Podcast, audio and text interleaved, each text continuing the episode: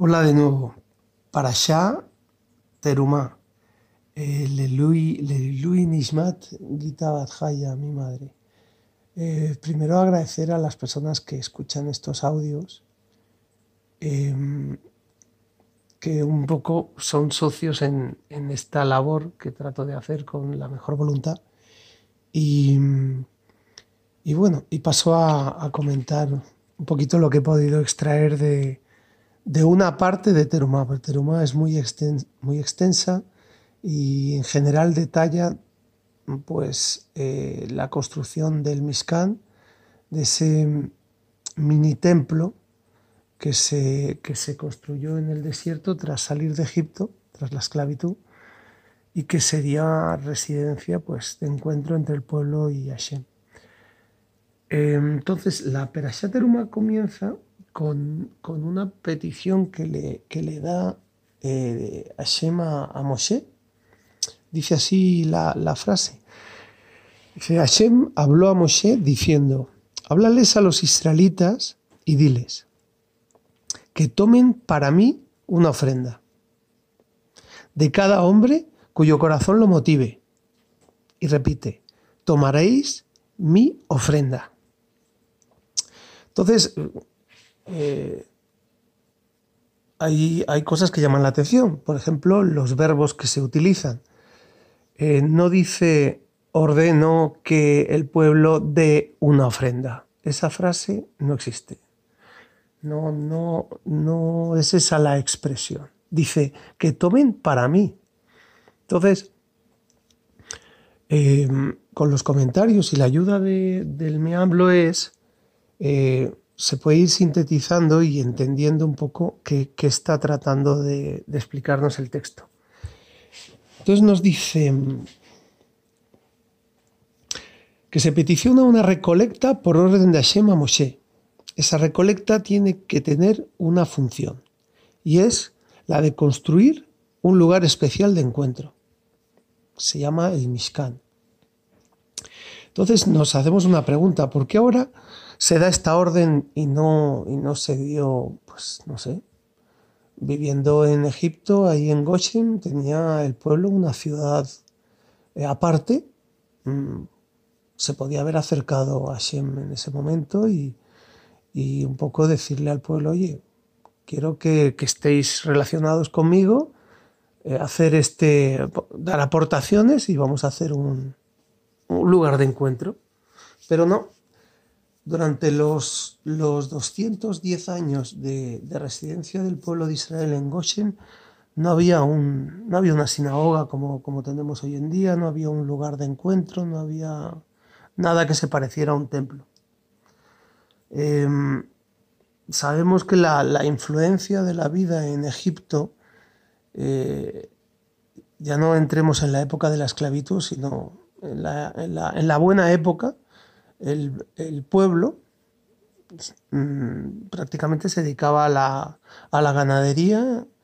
Se suponía que eso era una ciudad concedida por el faraón a, la familia de Yosef y de alguna manera pues mm, desarrollaban su vida pues, eh, un poco sujetos a esas circunstancias de, de, estar en una tierra extraña tal y como se le había, a Hashem le había anunciado a Abraham.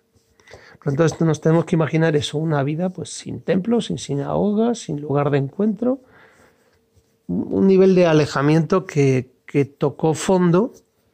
Eh, el Zohar habla de que el pueblo tras esos 210 años llegó al nivel 49 de impureza. ¿Por qué? Porque el, habitar en, no solamente en una tierra extraña, sino bajo la influencia de las costumbres y tradiciones de, de los egipcios, de alguna manera provocó una cierta asimilación a sus, a sus costumbres paganas y, una, pues eso, un desentendimiento de, del vínculo con Hashem y con, y con tres cosas muy importantes que, podemos recordar, y es que de todas las tribus, de, de, los 70 miembros que entraron en Egipto, solamente Leví, uno de los hijos de Jacob, y toda su tribu eran, la eran los únicos que mantenían tres cosas. Hablar la Shona Kodesh, Eh, la Brit Milá, la circuncisión, la mantenían y el no mezclarse y, y vestirse como los egipcios. Estas tres cosas mantuvo a la tribu de Leví, digamos que protegida, y de hecho, ese, ese, eso de desvincularse de, les valió como, como, un, como una, una, protección para no tener que participar de, la esclavitud. Los egipcios no contaban con los levitas para, para los trabajos de albañilería ni para nada.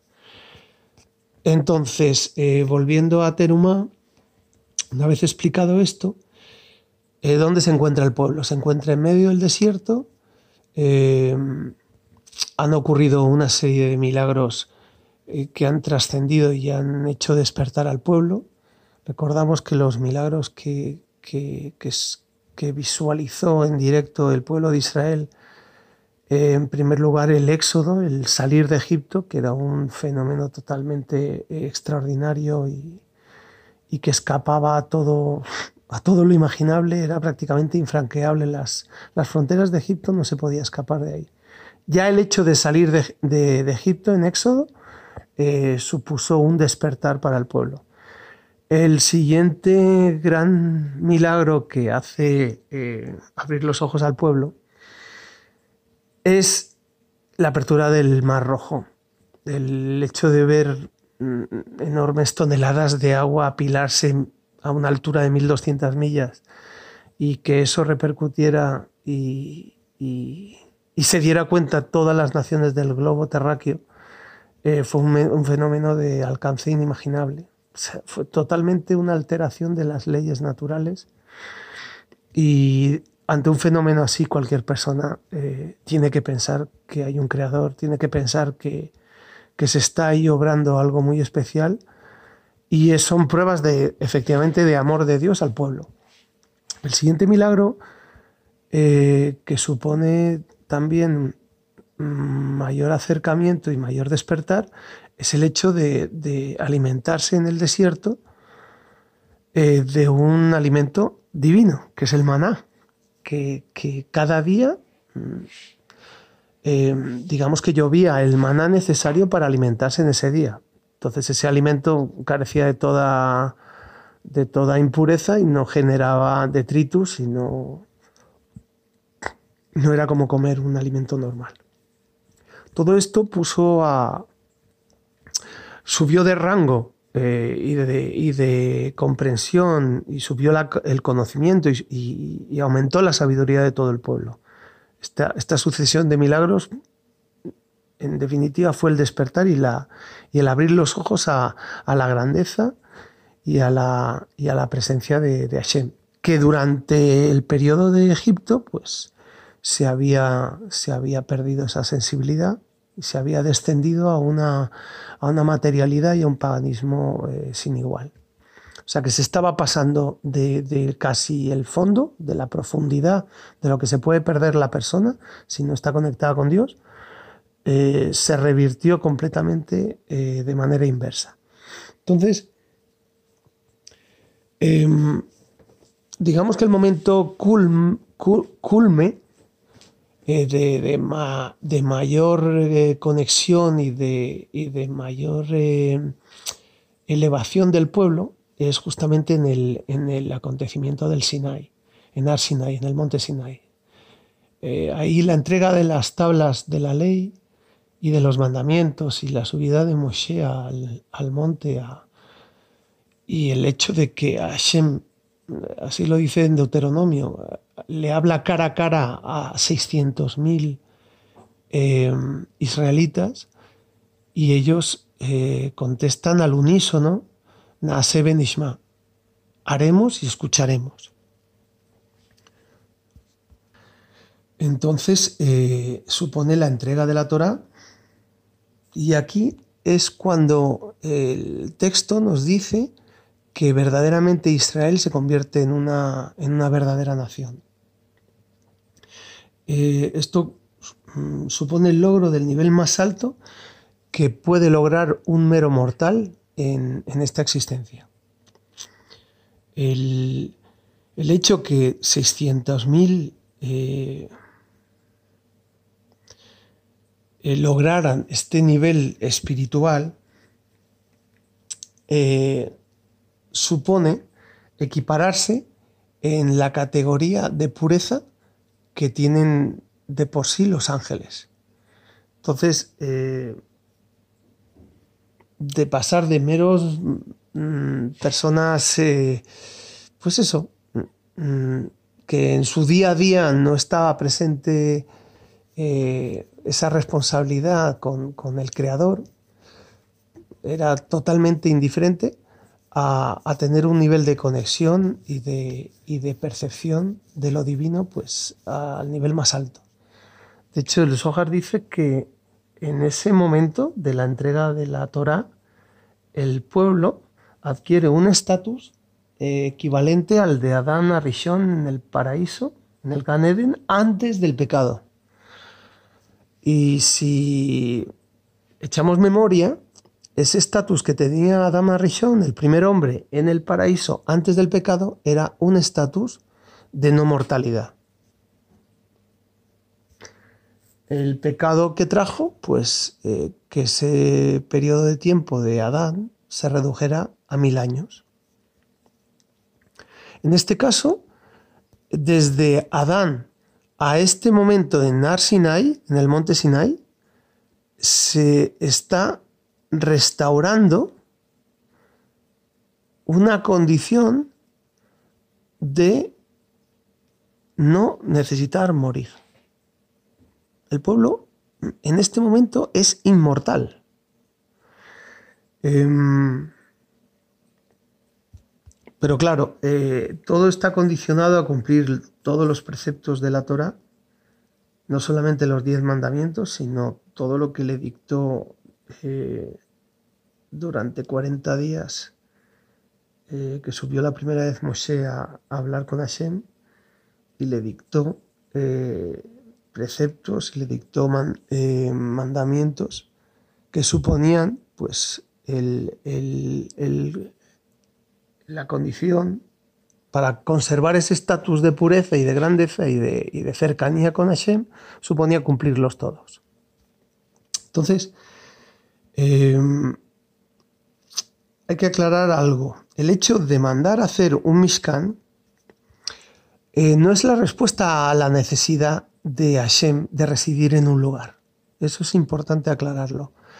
Porque em, la divinidad o Hashem no se asocia a objetos, a cosas, a edificios, a monumentos. El, pueblo de Israel no, no, es como otras naciones.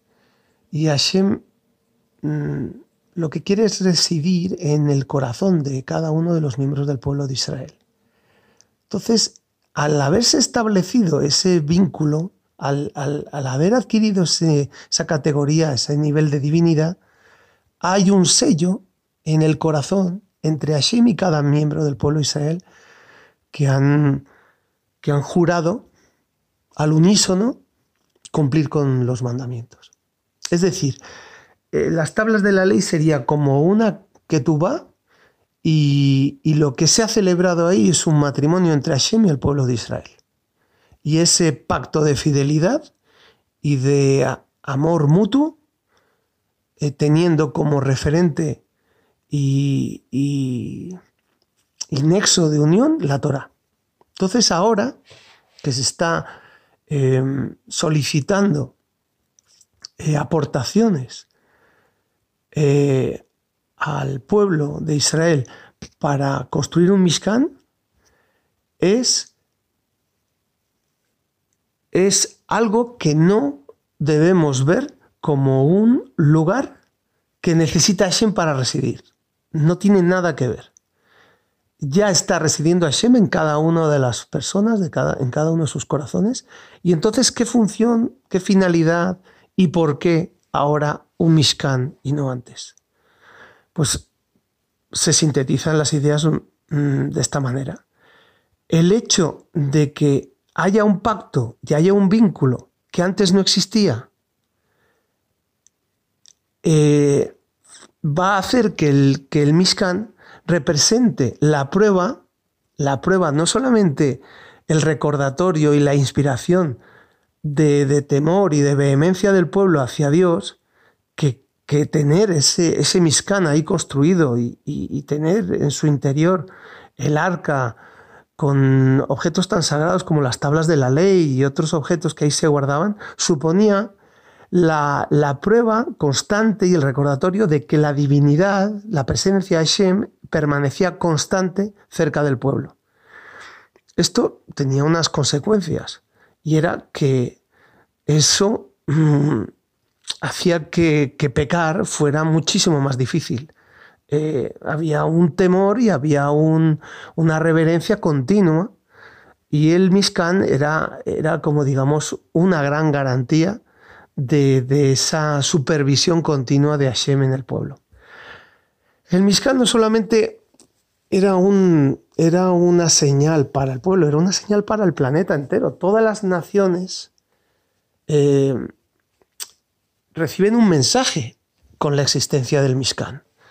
Eh, el Mishkan está diciendo, a Hashem ha sacado al pueblo de la esclavitud, Hashem ha salvado a su pueblo, Hashem cuida de su pueblo, supervisa y altera la naturaleza por y para su pueblo, y ahora eh, le da crea un lugar de encuentro para el pueblo con Hashem, para que Hashem hable en intimidad al pueblo. El resto de las naciones eh, no solamente se admiran de, esto, sino que ven con otros ojos a partir de este momento al pueblo de Israel. De pasar de ser un pueblo esclavo con un estatus de prácticamente mendigos, de, estar en lo más bajo y sometidos y, y vejados mm, ante, ante el mundo, ahora son el pueblo, son los hijos de Hashem, eh, y, y, Hashem quiere dejar claro con, con, la simbología de la existencia del Mishkan ese vínculo y ese amor de Dios por el pueblo. Todas las naciones ahora respetan y se quedan pues eh, admirados de, de, de, este hecho. Em, hay, un, hay, una, hay una verdad implícita en esto. El hecho de hacer Torah, de cumplir los misbot, cumplir los mandamientos, em, abre la mente, abre la mente a una realidad eh, que muchas veces no es accesible en el día a día, con las preocupaciones, con las cosas que hay que hacer. Eh, el hecho de apartar y designar un tiempo para hacer algo que racionalmente no se entiende, porque es verdad que, las, que muchas de las misbot eh, escapan a, un porqué lógico. Pero efectivamente ahí está el secreto, ahí está la, clave. Eh, la mente se va a abrir a, entender esas, esas, esos secretos que, guarda el, el, cumplir con la Torah eso hace que la persona esté más cercana a Hashem, eh, nos invita a entender ciertos misterios que serían imposibles de averiguar de otra manera y a darle un poco sentido a tantos, tantos acontecimientos que eh, ocurren en la vida y que normalmente no tienen explicación.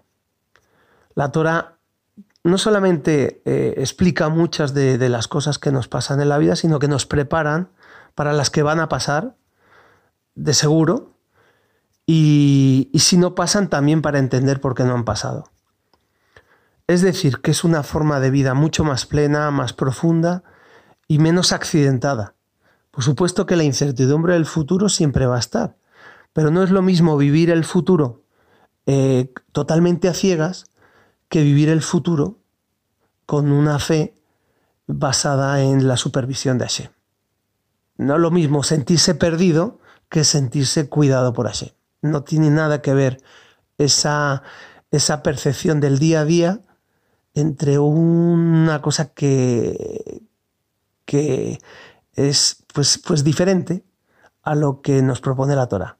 Es diferente, puede no ser mala, puede ser buena, pero no tiene el alcance ni el conocimiento que permite la Torah.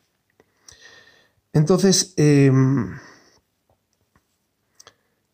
hay muchas cosas que, que la Torah abre como una ventana, mm, permite ver algo que de otra manera sería imposible, sería imposible verlo. Entonces, eh, haremos y escucharemos tiene, tiene como una especie de clave, tiene un mensaje, que en el Meamblo es, lo, lo interpretan como em, cumplir sin condicionar con la mente, con nuestra lógica, lo que, lo que se está mandando a hacer en la Torah. Es decir, cuando anteponemos nuestra lógica, nuestra racionalidad, el por qué, el si nos conviene, mm, realmente eh, muchas de las cosas de la Torah no se harían. Entonces, apartar, eh, limitar eh, nuestro propio criterio nos abre las puertas a, hacer cosas de Torah que luego al hacerlas se va a ver el porqué después. Y cuando dice y escucharemos, haremos y escucharemos, eh, está ya entrando en un, en un, fenómeno que a todos nos pasa. ¿Cuántas veces tenemos que enfrentarnos a una decisión y hay que decidir, hago esto, no hago esto, invierto en esto, me compro esto, no lo compro, eh, confío en esta persona o no confío?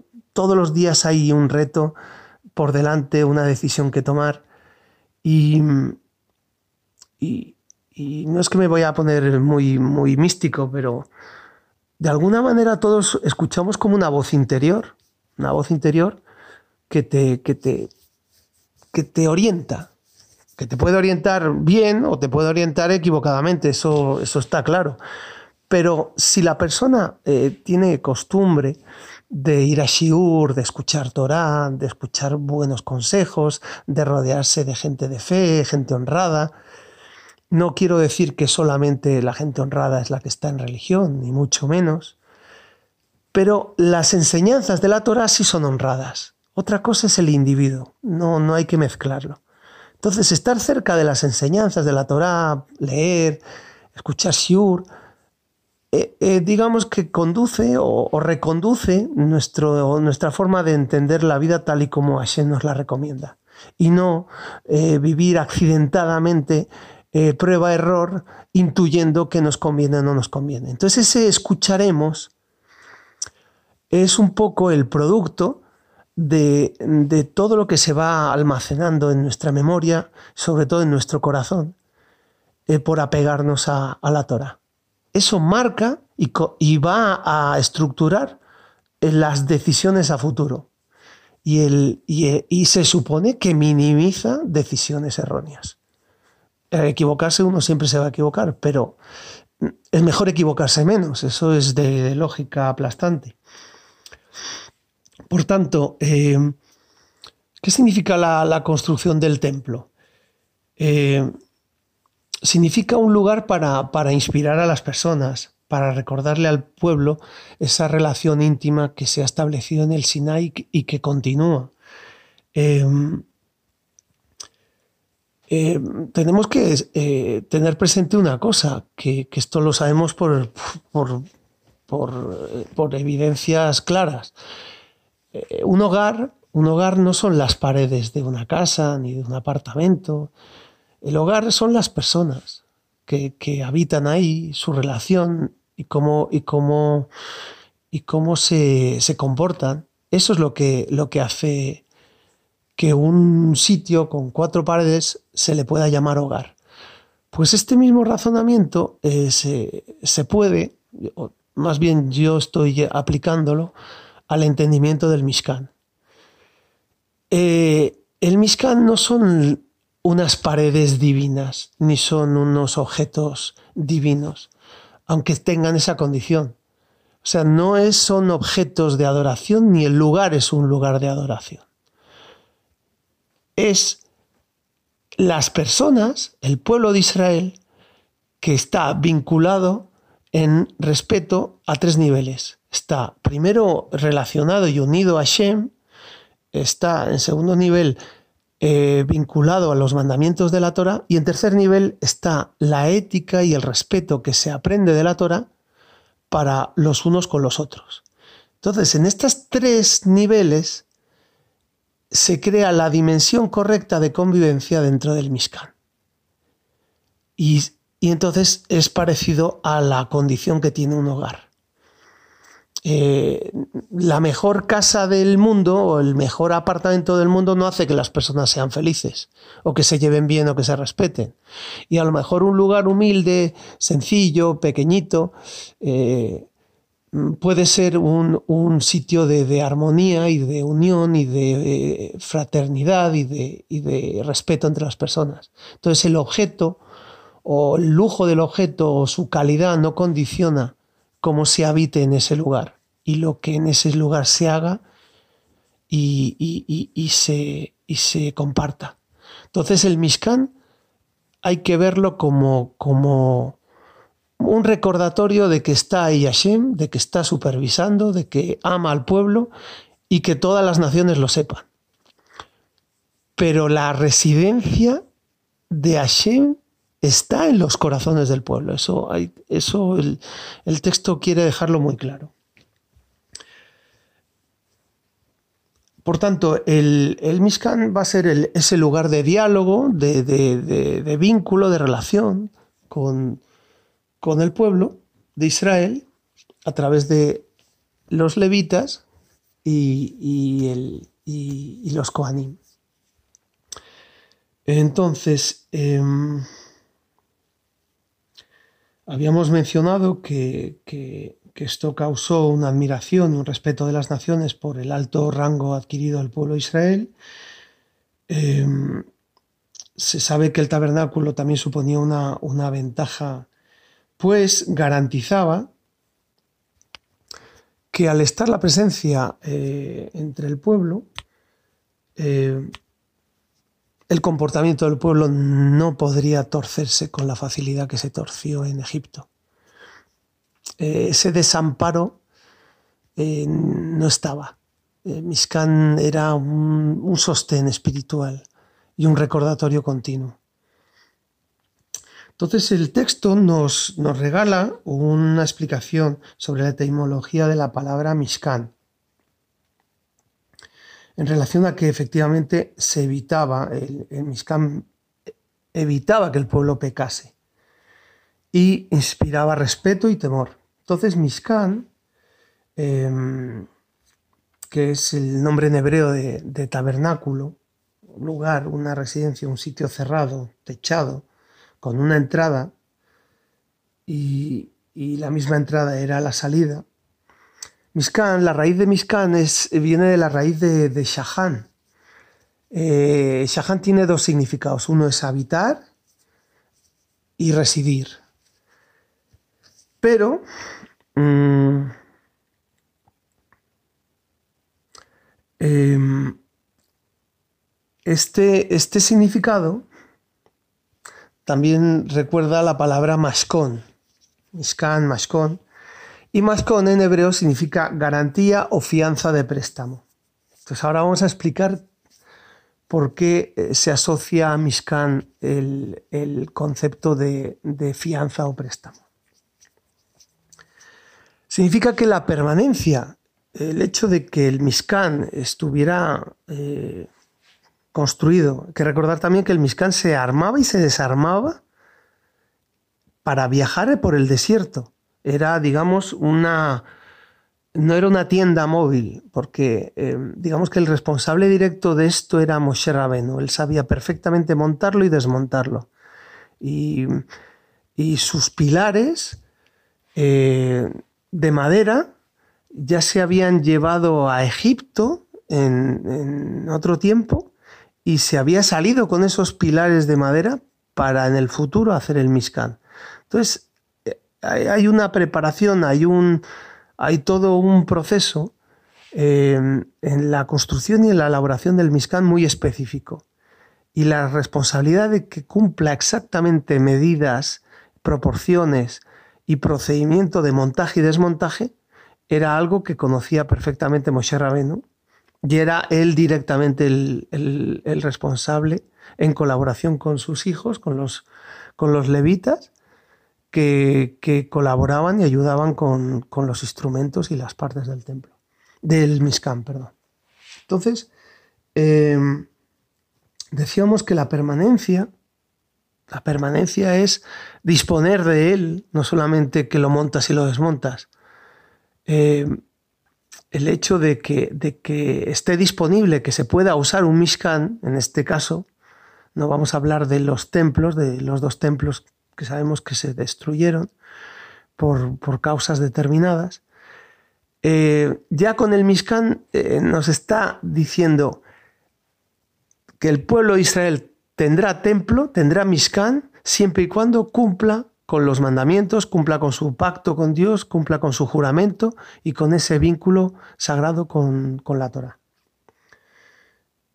De lo contrario, eh, la fianza, el préstamo, esa garantía, esa se retira, se pierde.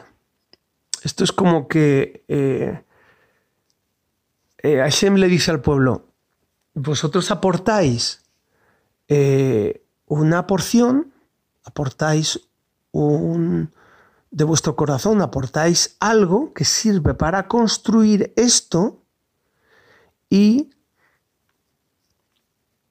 a cambio eh, yo resido en vuestros corazones.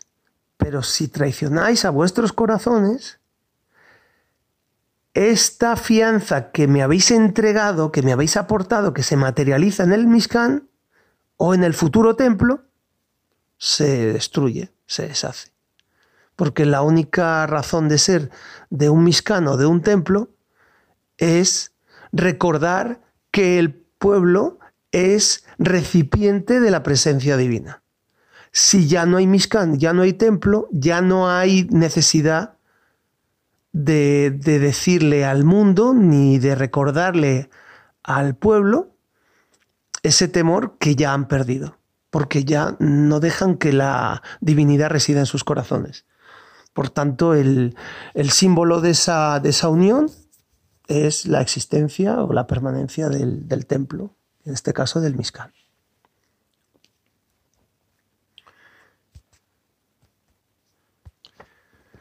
Y para reafirmar esto, volvemos a leer cómo empezaba la perashá. Hashem habló a Moshe diciendo, háblales a los israelitas y diles que tomen para mí una ofrenda.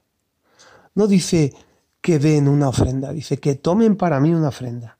Y vuelve a repetir, de cada hombre cuyo corazón lo motive, tomaréis mi ofrenda. Es decir, aparece dos veces, tomen para mí una ofrenda, tomaréis mi ofrenda. ¿Por qué, por qué dos veces eh, menciona esto? En la Torah se sabe por regla que nunca es repetido nada gratuitamente, siempre hay, un, siempre hay una razón. Pero antes de analizar esto, vamos a, vamos a explicar bien qué significa tomen. Tomen una ofrenda, para mí dice, aparece, eh, aparece como, como una orden que no se acaba de entender. Porque a fin de cuentas, eh, tú tienes en tu posesión algo y lo, y lo das, lo, lo entregas. O sea, estás dando realmente.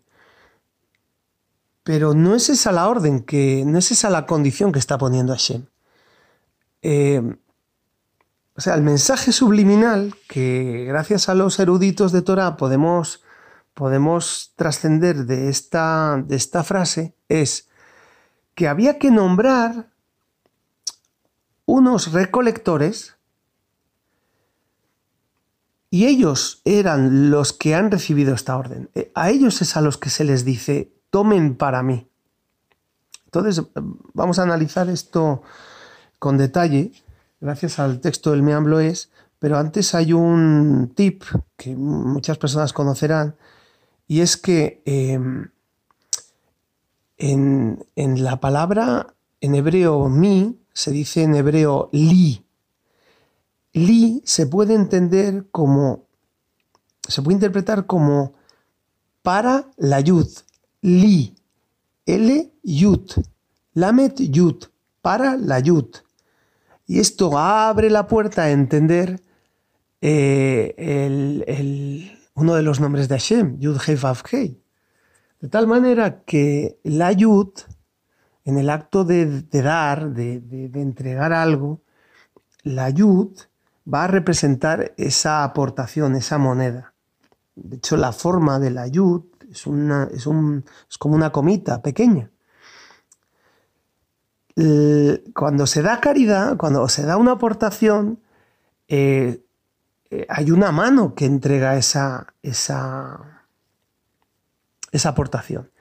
Eso está simbolizado en el nombre del tetragramatón por la Hei. Tenemos la Yud, ahora tenemos la Hei. La Hei es valor 5, es la mano con la que se entrega esa aportación. Y el darla con generosidad, con, sin humillar al que lo recibe, está representado por el brazo extendido. Es decir, que vas tú, haces tú el esfuerzo no te vienen a pedir, no te lo vienen a exigir, no te vienen a condicionar, ni, ni a mirarte mm, cómo es que no vas a aportar, cómo es que no vas a dar. Esa simbología del brazo extendido, de ir a dar, se representa por la, por la Baf. Y nos volvemos a encontrar en el nombre Yud, Hei, Baf, ya estamos en Baf, nos volvemos a encontrar una Hei. Esa Hei, que otra vez es cinco, como los cinco dedos de la mano, es la mano que recibe que recibe la aportación, que toma la aportación. Por eso dice el texto, toma para mí. Entonces ya tenemos un poquito aquí un tip muy interesante, que es Yud Hei Vav Hei, que es el acto que quiere destacar el texto en este momento, lo importante y la lección que es el cómo se da o cómo se aporta o cómo se ayuda a otras personas cuidando muchísimo de no herir su sensibilidad y hacer sentir a la persona humillada. Porque Hashem, eh, en este caso, eh, mm, plantea unos requisitos y unos condicionantes muy, muy estrictos de cómo tiene que ser el proceso de recolección y de aportación eh, para la, la, construcción del Mishkan. Entonces nos dice,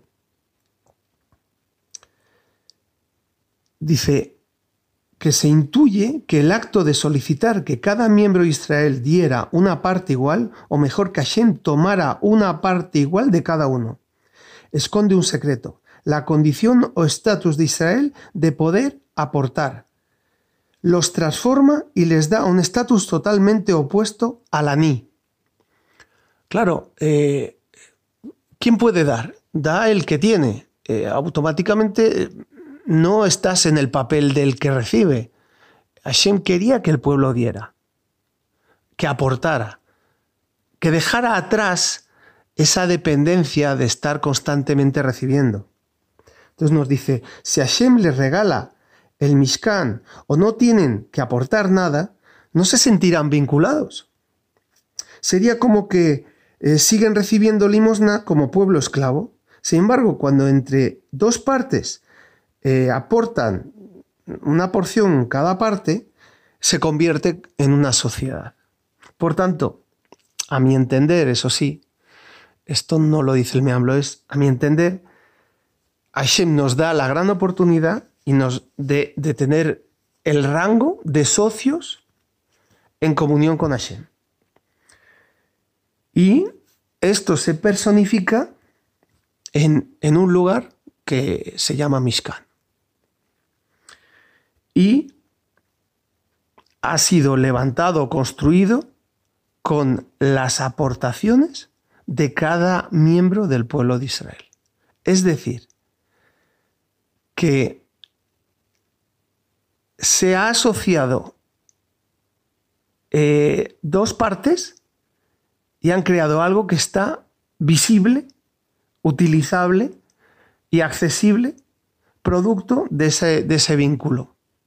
Es decir, que, no solamente Hashem nos regala la Torah, nos regala los mandamientos, nos saca de Egipto, nos cuida, nos supervisa, nos protege, eh, nos salva de los enemigos, sino que dice, mira, vamos a ser socios, vamos a hacer algo donde nos encontremos y donde hablemos y donde tengamos nuestra, nuestra mm, comunicación. un lugar que simbolice esa, esa unión que ya está eh, sellada en el corazón del pueblo de Israel. Es decir, que es el Mishkan es una prueba, es, es, la propaganda abierta de ese nexo entre, entre Hashem y, el pueblo de Israel. Y es claramente una declaración de intenciones de, al mundo y a las naciones de que el pueblo de Israel ahora es una nación importante, es una, es una nación exclusiva y es una nación que está supervisada, cuidada y amada por, por, el Creador. Em, ahora el texto nos, nos habla de, de, una cuestión que, es totalmente lógica. Si se han nombrado recolectores, em, ¿cómo tienen que comportarse estos recolectores y cómo pueden saber estos recolectores que las aportaciones que se están dando se dan con sinceridad, mm, se dan sin ningún interés, eh, no se dan por vergüenza de sentirse intimidado que, pasa el recolector, te mira a los ojos y, como que no vas a aportar algo y te toca meterte la mano al bolsillo y decir que me están mirando mis vecinos, me toca soltarlo. Porque ese tipo de aportación Hashem no lo quiere.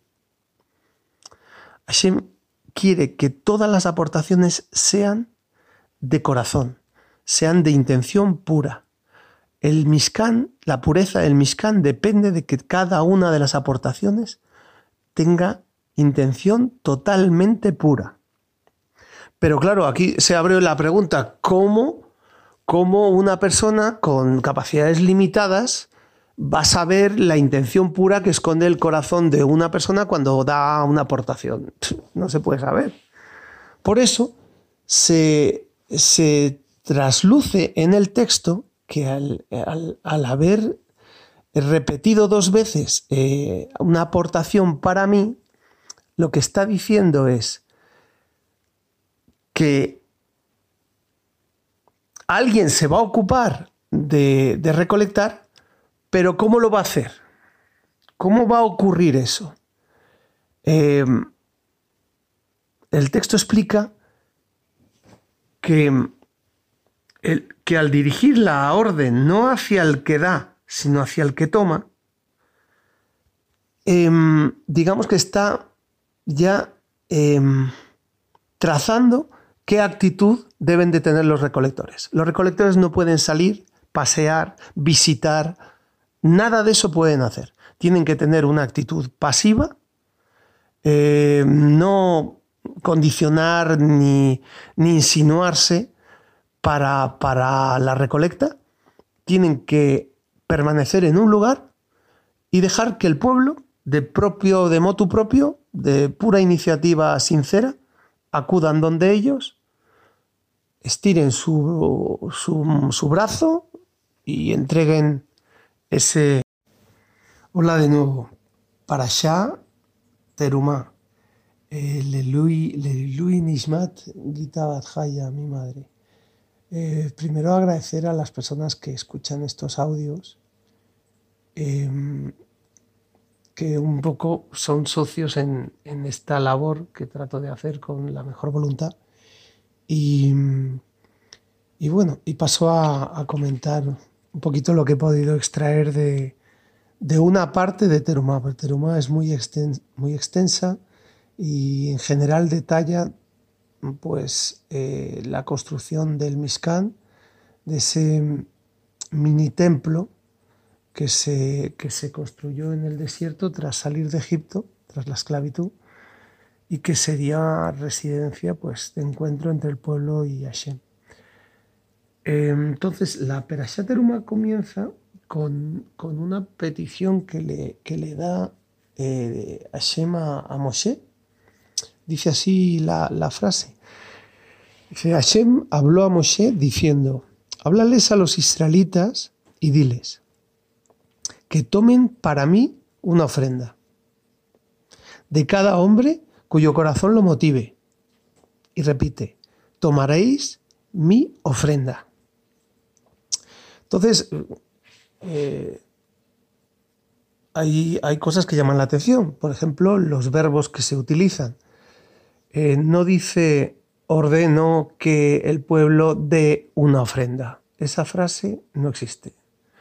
No, no, no es esa la expresión. Dice que tomen para mí. Entonces, eh, con los comentarios y la ayuda del meamblo es, eh, se puede ir sintetizando y entendiendo un poco qué, está tratando de, de, explicarnos el texto. Entonces nos dice que se peticiona una recolecta por orden de Hashem a Moshe.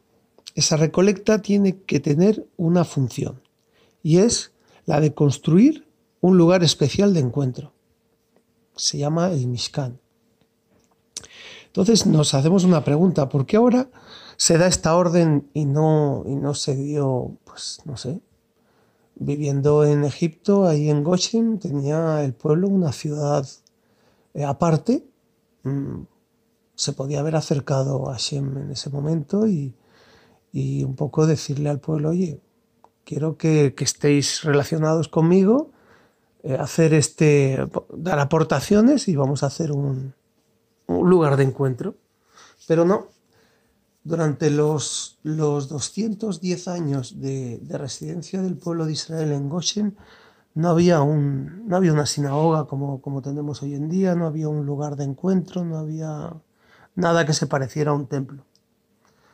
Em, sabemos que la, influencia de la vida en Egipto, eh, ya no entremos en la época de la esclavitud, sino en la, buena época, el, pueblo mm, prácticamente se dedicaba a la, ganadería. Se suponía que eso era una ciudad concedida por el faraón a, la familia de Yosef y de alguna manera pues mm, desarrollaban su vida pues, eh, un poco sujetos a esas circunstancias de, de, estar en una tierra extraña tal y como se le había, a Hashem le había anunciado a Abraham. Entonces nos tenemos que imaginar eso, una vida pues sin templos, sin sinagogas, sin lugar de encuentro, un nivel de alejamiento que, tocó fondo. Eh, el Zohar habla de que el pueblo tras esos 210 años llegó al nivel 49 de impureza. ¿Por qué? Porque el, habitar en, no solamente en una tierra extraña, sino bajo la influencia de las costumbres y tradiciones de, de los egipcios, de alguna manera provocó una cierta asimilación a sus, a sus costumbres paganas y, y una, pues eso, un desentendimiento de, del vínculo con Hashem y con, y con tres cosas muy importantes que, podemos recordar, y es que de todas las tribus, de, de, los 70 miembros que entraron en Egipto, solamente Leví, uno de los hijos de Jacob, y toda su tribu eran, la eran los únicos que mantenían tres cosas. Hablar la Shona Kodesh, em, la Brit la circuncisión, la mantenían y el no mezclarse y, y, vestirse como los egipcios. Estas tres cosas mantuvo a la tribu de Leví, digamos que protegida y de hecho ese, ese, eso de desvincularse de, les valió como, como, un, como una, una, protección para no tener que participar de, la esclavitud. Los egipcios no contaban con los levitas para, para los trabajos de albañilería ni para nada. Entonces, eh, volviendo a Teruma, una vez explicado esto, eh, ¿dónde se encuentra el pueblo? Se encuentra en medio del desierto. Eh, han ocurrido una serie de milagros eh, que han trascendido y han hecho despertar al pueblo.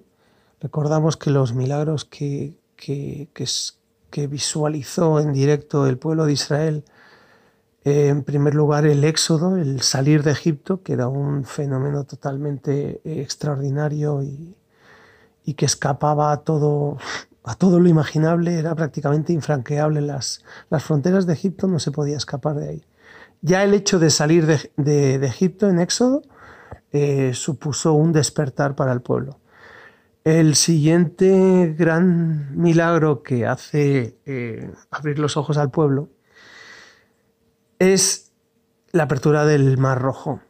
El hecho de ver mm, enormes toneladas de agua apilarse a una altura de 1200 millas y que eso repercutiera y, se diera cuenta todas las naciones del globo terráqueo eh, fue un, fenómeno de alcance inimaginable.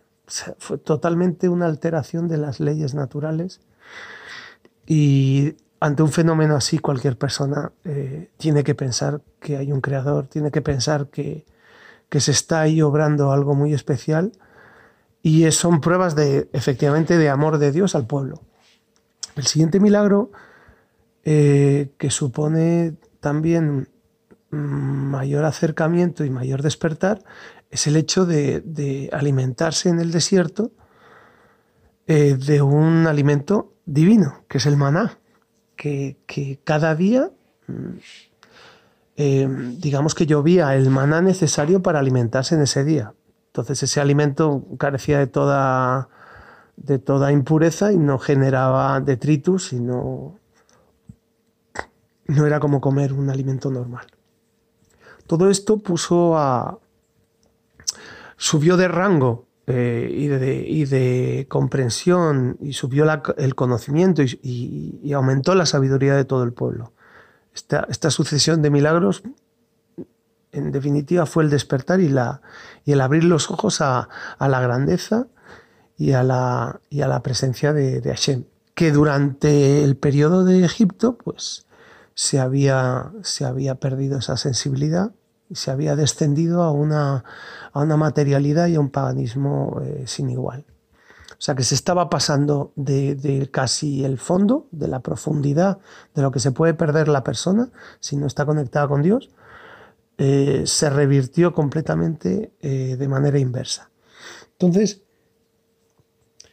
em, digamos que el momento culme eh, de, mayor eh, conexión y de, de mayor eh, elevación del pueblo es justamente en el, en el, acontecimiento del Sinai, en Ar Sinai, en el monte Sinai.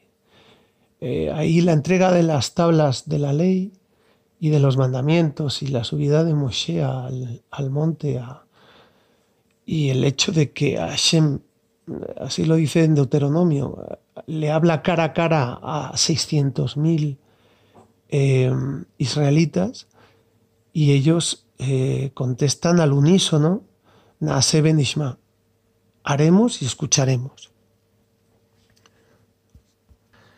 Entonces eh, supone la entrega de la Torah y aquí es cuando el texto nos dice que verdaderamente Israel se convierte en una, en una verdadera nación.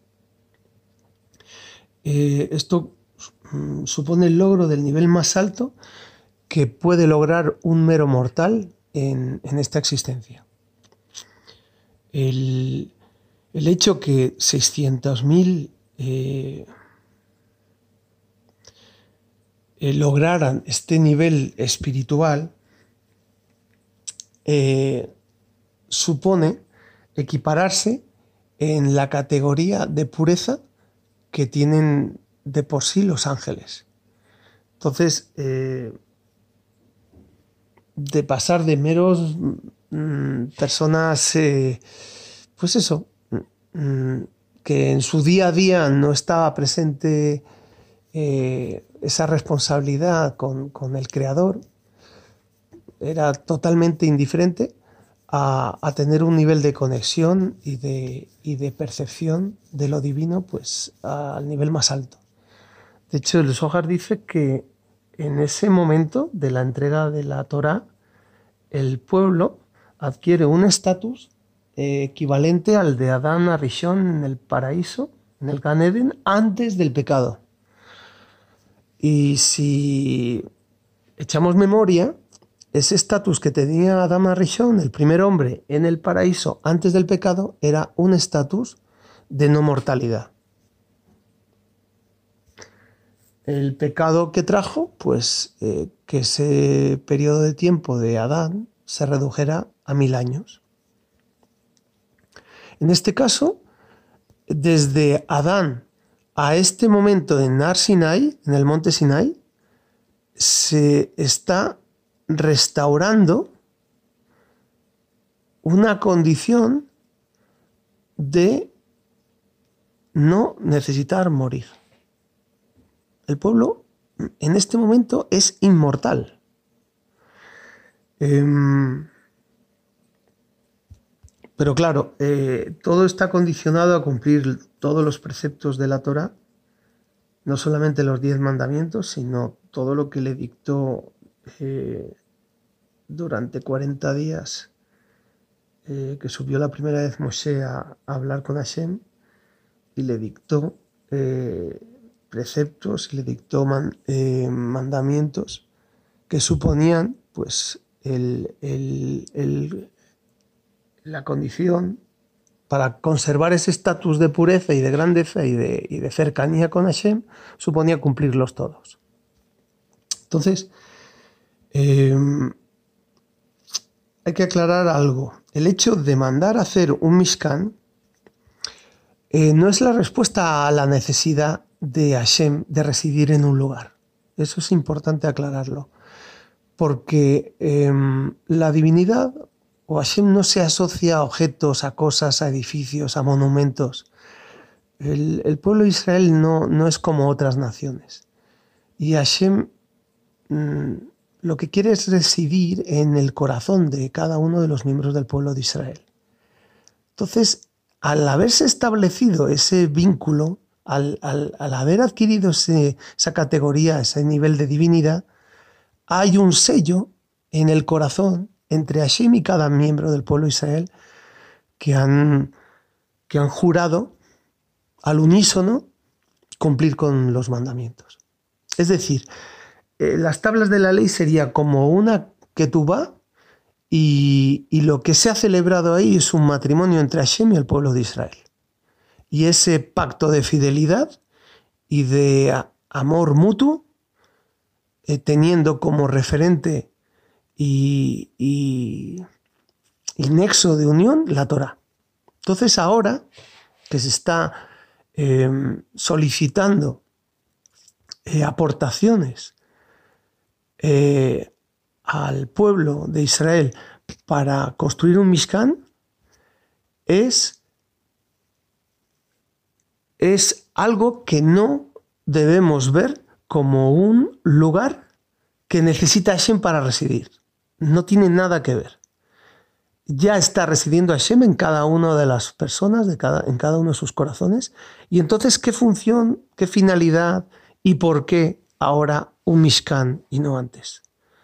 Pues se sintetizan las ideas mm, de esta manera. El hecho de que haya un pacto y haya un vínculo que antes no existía,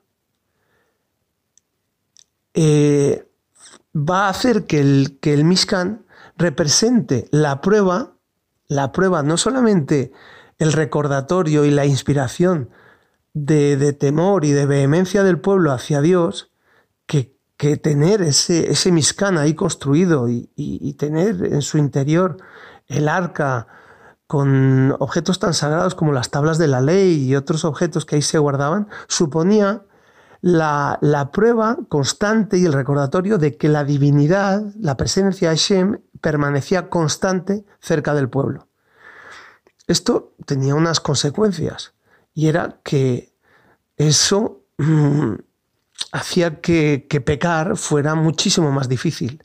Eh, había un temor y había una reverencia continua y el Mishkan era, era como digamos una gran garantía de, esa supervisión continua de Hashem en el pueblo. El Mishkan no solamente era, un, era una señal para el pueblo, era una señal para el planeta entero. Todas las naciones eh, reciben un mensaje con la existencia del Mishkan.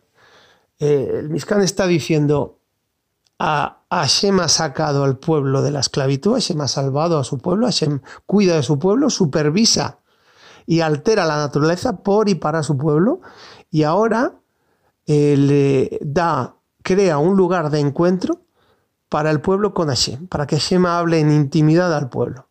El resto de las naciones eh, no solamente se admiran de, esto, sino que ven con otros ojos a partir de este momento al pueblo de Israel.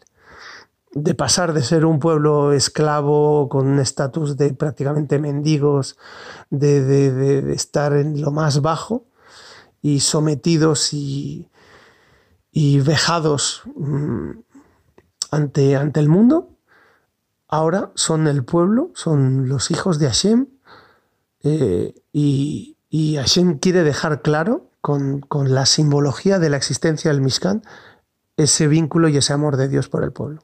Todas las naciones ahora respetan y se quedan pues eh, admirados de, este hecho. Em, hay, un, hay, una, hay una verdad implícita en esto.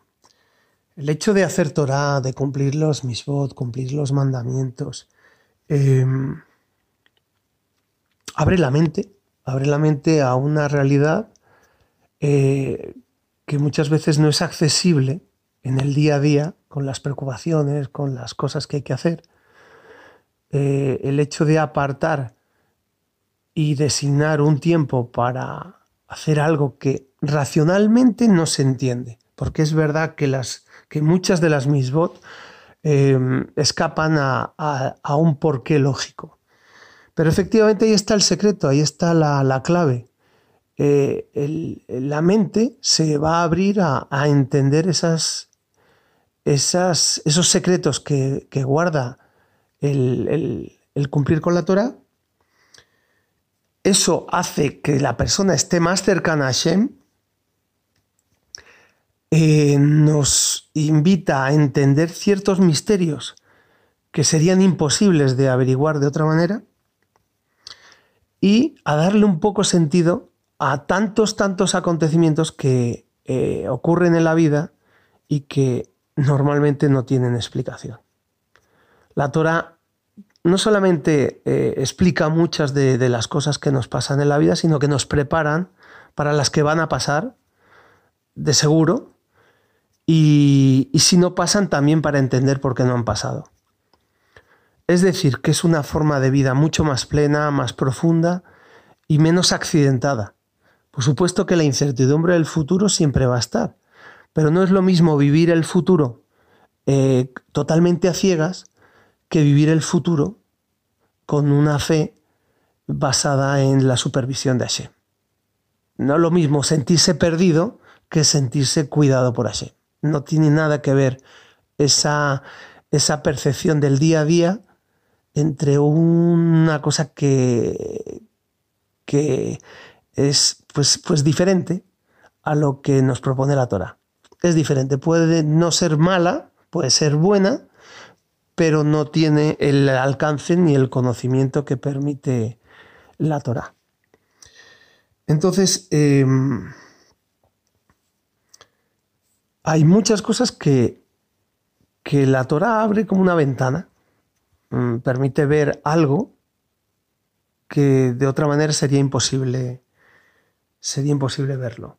Entonces, eh,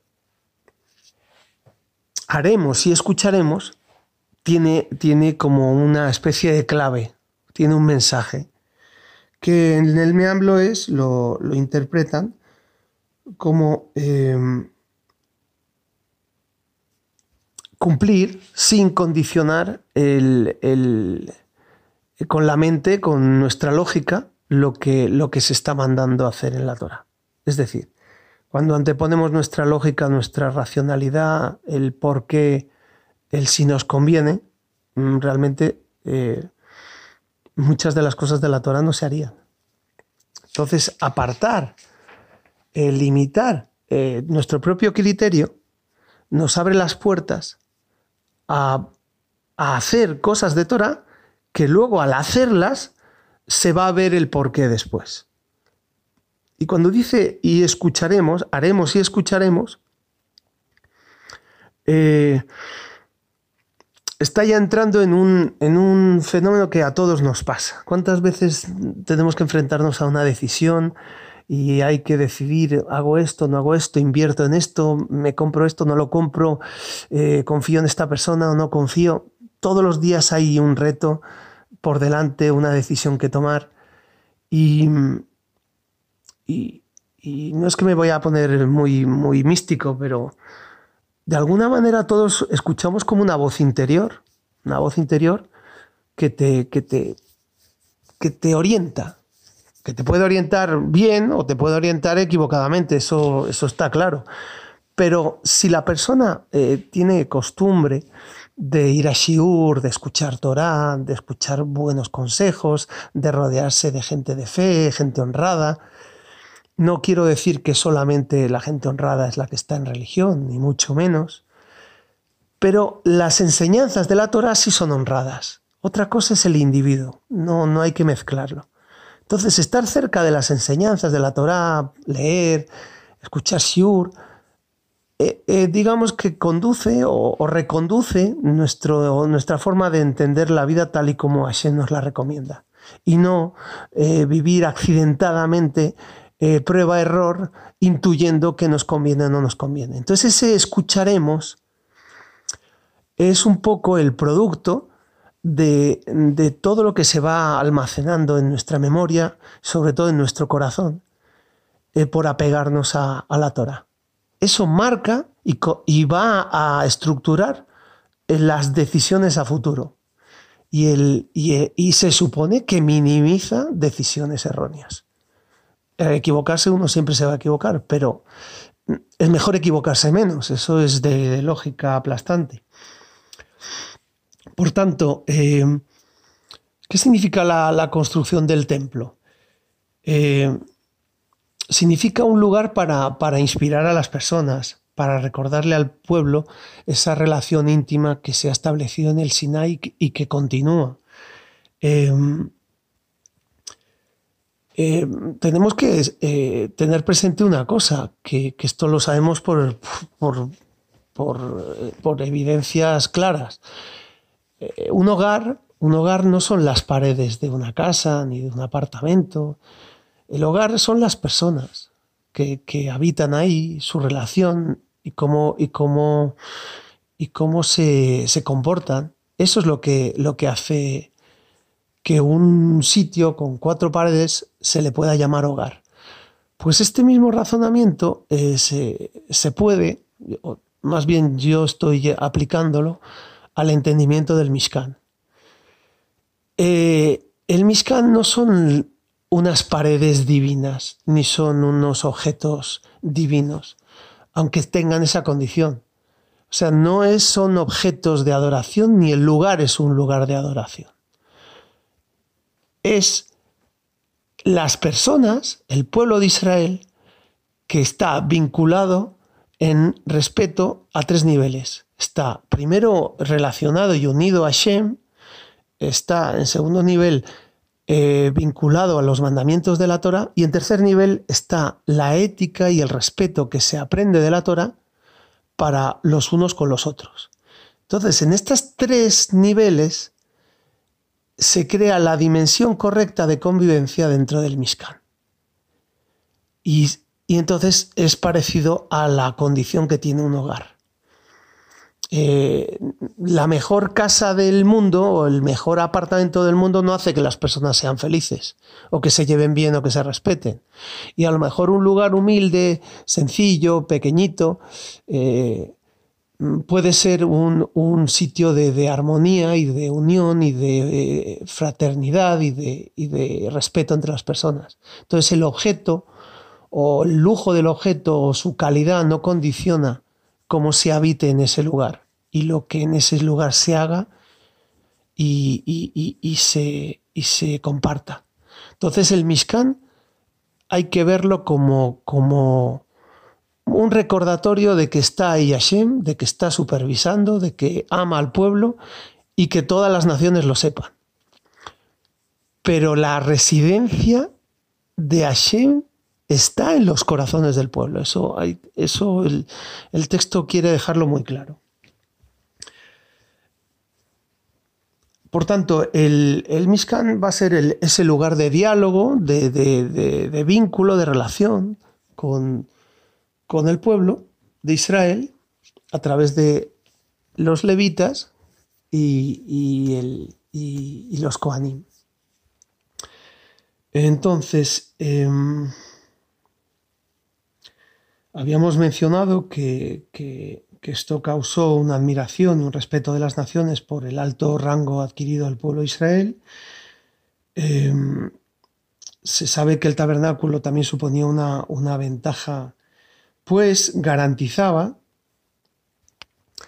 que al estar la presencia eh, entre el pueblo, eh, el comportamiento del pueblo no podría torcerse con la facilidad que se torció en Egipto. Eh, ese desamparo eh, no estaba. Eh, era un, sostén espiritual y un recordatorio continuo. Entonces el texto nos, nos, regala una explicación sobre la etimología de la palabra Mishkan, en relación a que efectivamente se evitaba, el, el evitaba que el pueblo pecase y inspiraba respeto y temor. Entonces Mishkan, em, que es el nombre en hebreo de, tabernáculo, un lugar, una residencia, un sitio cerrado, techado, con una entrada, y, la misma entrada era la salida. Mishkan, la raíz de Mishkan es, viene de la raíz de, de Shahan. Eh, tiene dos significados. Uno es habitar y residir. Pero mm, em, este, este, significado también recuerda la palabra mashkon, mishkan, mashkon, y mashkon en hebreo significa garantía o fianza de préstamo. Entonces ahora vamos a explicar por qué eh, se asocia a mishkan el, concepto de fianza o préstamo. Significa que la permanencia, el hecho de que el Mishkan estuviera eh, construido, hay que recordar también que el Mishkan se armaba y se desarmaba para viajar por el desierto. Era, digamos, una... No era una tienda móvil, porque eh, digamos que el responsable directo de esto era Moshe Rabenu. Él sabía perfectamente montarlo y desmontarlo. Y, sus pilares eh, de madera ya se habían llevado a Egipto en, otro tiempo y se había salido con esos pilares de madera para en el futuro hacer el Mishkan. Entonces, eh, hay una preparación, hay, un, hay todo un proceso eh, en la construcción y en la elaboración del Mishkan muy específico. Y la responsabilidad de que cumpla exactamente medidas, proporciones, y procedimiento de montaje y desmontaje era algo que conocía perfectamente Moshe Rabenu y era él directamente el, responsable en colaboración con sus hijos, con los, con los levitas, que, colaboraban y ayudaban con, los instrumentos y las partes del templo, del Mishkan, perdón. Entonces, em, decíamos que la permanencia la permanencia es disponer de él, no solamente que lo montas y lo desmontas. Eh, el hecho de que, de que, esté disponible, que se pueda usar un Mishkan, en este caso, no vamos a hablar de los templos, de los dos templos que sabemos que se destruyeron por, causas determinadas. Eh, ya con el Mishkan eh, nos está diciendo que el pueblo de Israel tendrá templo, tendrá Mishkan, siempre y cuando cumpla con los mandamientos, cumpla con su pacto con Dios, cumpla con su juramento y con ese vínculo sagrado con, la Torah. De lo contrario, eh, la fianza, el préstamo, esa garantía, esa se retira, se pierde. Esto es como que eh, eh, Hashem le dice al pueblo, vosotros aportáis eh, una porción, aportáis un, de vuestro corazón aportáis algo que sirve para construir esto y a cambio eh, yo resido en vuestros corazones. Pero si traicionáis a vuestros corazones, esta fianza que me habéis entregado, que me habéis aportado, que se materializa en el Mishkan o en el futuro templo, se destruye, se deshace. Porque la única razón de ser de un Mishkan o de un templo es recordar que el pueblo es recipiente de la presencia divina. Si ya no hay Mishkan, ya no hay templo, ya no hay necesidad de, de decirle al mundo ni de recordarle al pueblo ese temor que ya han perdido, porque ya no dejan que la divinidad resida en sus corazones. Por tanto, el, el símbolo de esa, de esa unión es la existencia o la permanencia del, del templo, en este caso del Mishkan.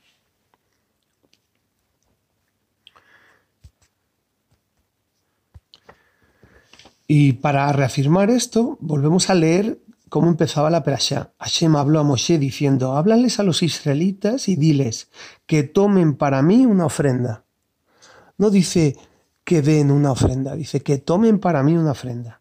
Y vuelve a repetir, de cada hombre cuyo corazón lo motive, tomaréis mi ofrenda. Es decir, aparece dos veces, tomen para mí una ofrenda, tomaréis mi ofrenda. ¿Por qué, por qué dos veces eh, menciona esto? En la Torah se sabe por regla que nunca es repetido nada gratuitamente, siempre hay, un, siempre hay una razón. Pero antes de analizar esto, vamos a, vamos a explicar bien qué significa tomen. Tomen una ofrenda, para mí dice, aparece, eh, aparece como, como una orden que no se acaba de entender. Porque a fin de cuentas, eh, tú tienes en tu posesión algo y lo, y lo das, lo, lo entregas. O sea, estás dando realmente. Pero no es esa la orden, que, no es esa la condición que está poniendo Hashem.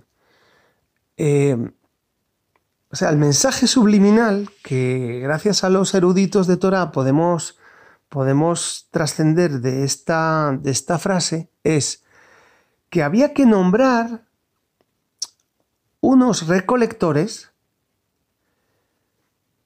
y ellos eran los que han recibido esta orden. Eh, a ellos es a los que se les dice, tomen para mí.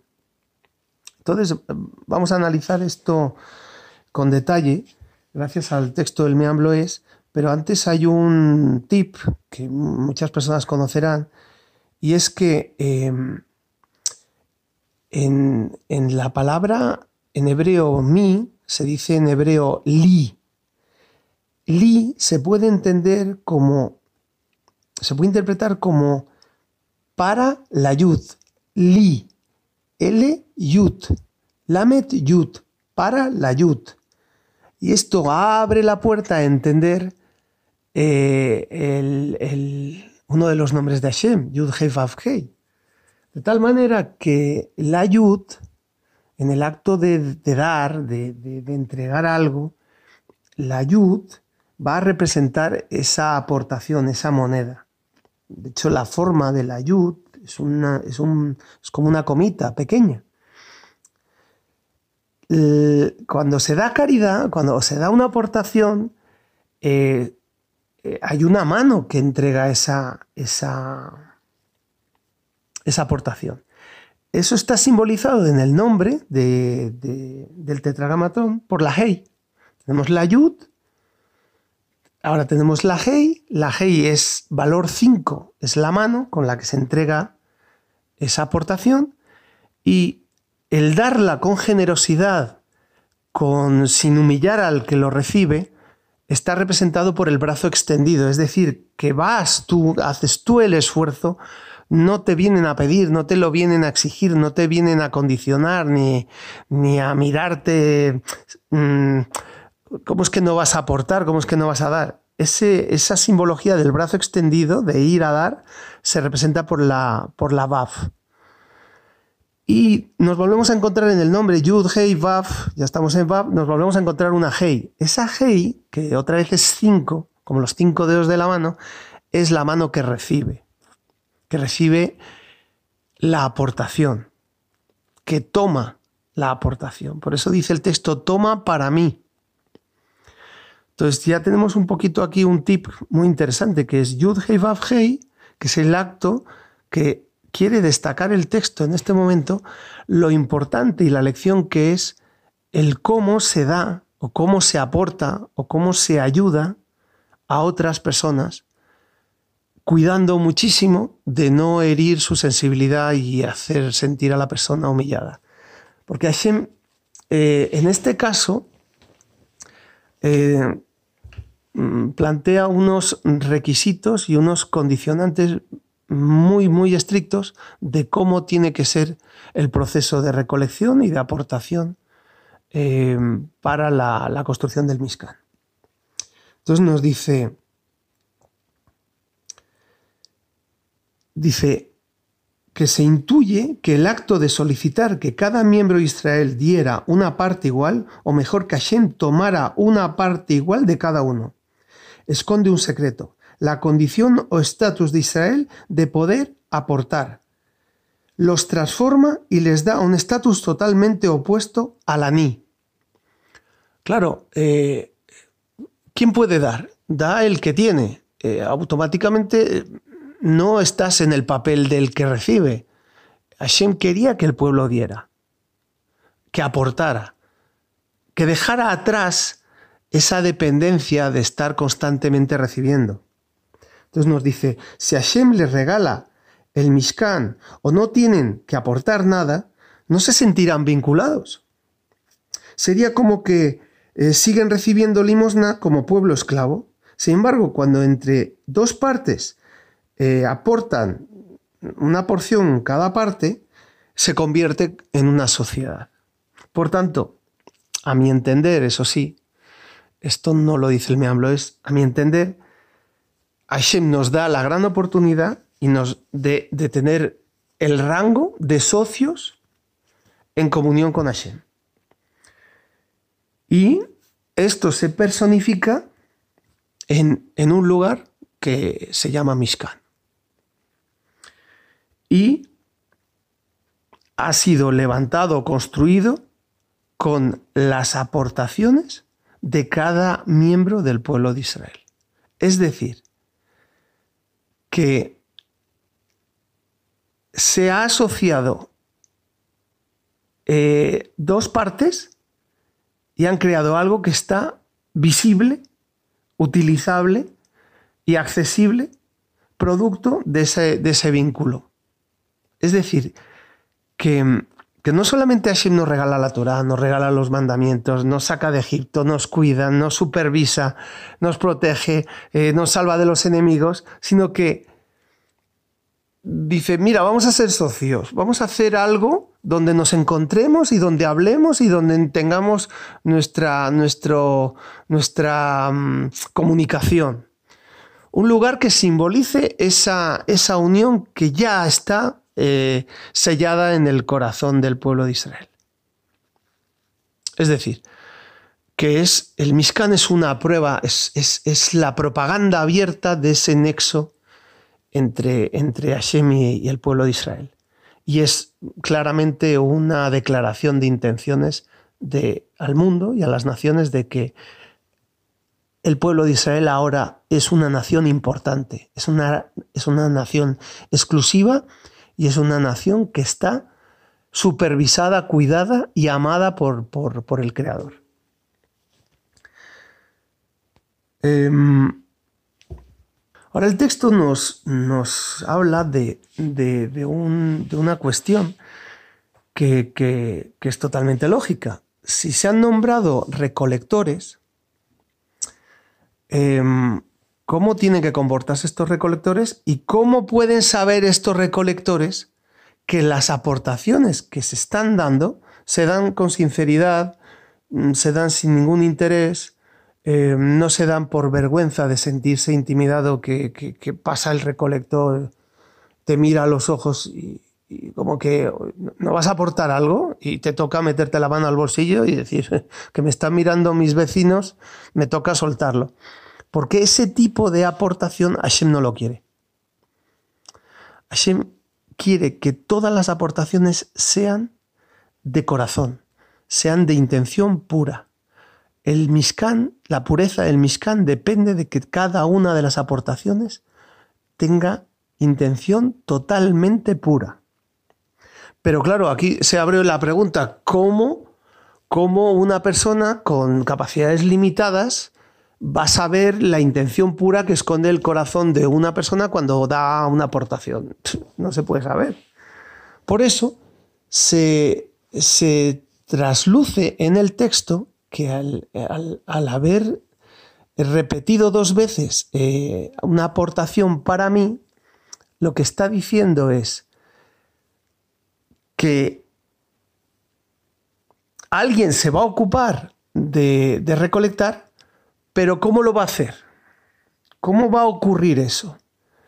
Eh, el texto explica que que al dirigir la orden no hacia el que da, sino hacia el que toma, em, digamos que está ya em, trazando qué actitud deben de tener los recolectores. Los recolectores no pueden salir, pasear, visitar, nada de eso pueden hacer. Tienen que tener una actitud pasiva, em, no condicionar ni, ni insinuarse para, la recolecta, tienen que permanecer en un lugar y dejar que el pueblo, de propio, de motu propio, de pura iniciativa sincera, acudan donde ellos, estiren su, su, brazo y entreguen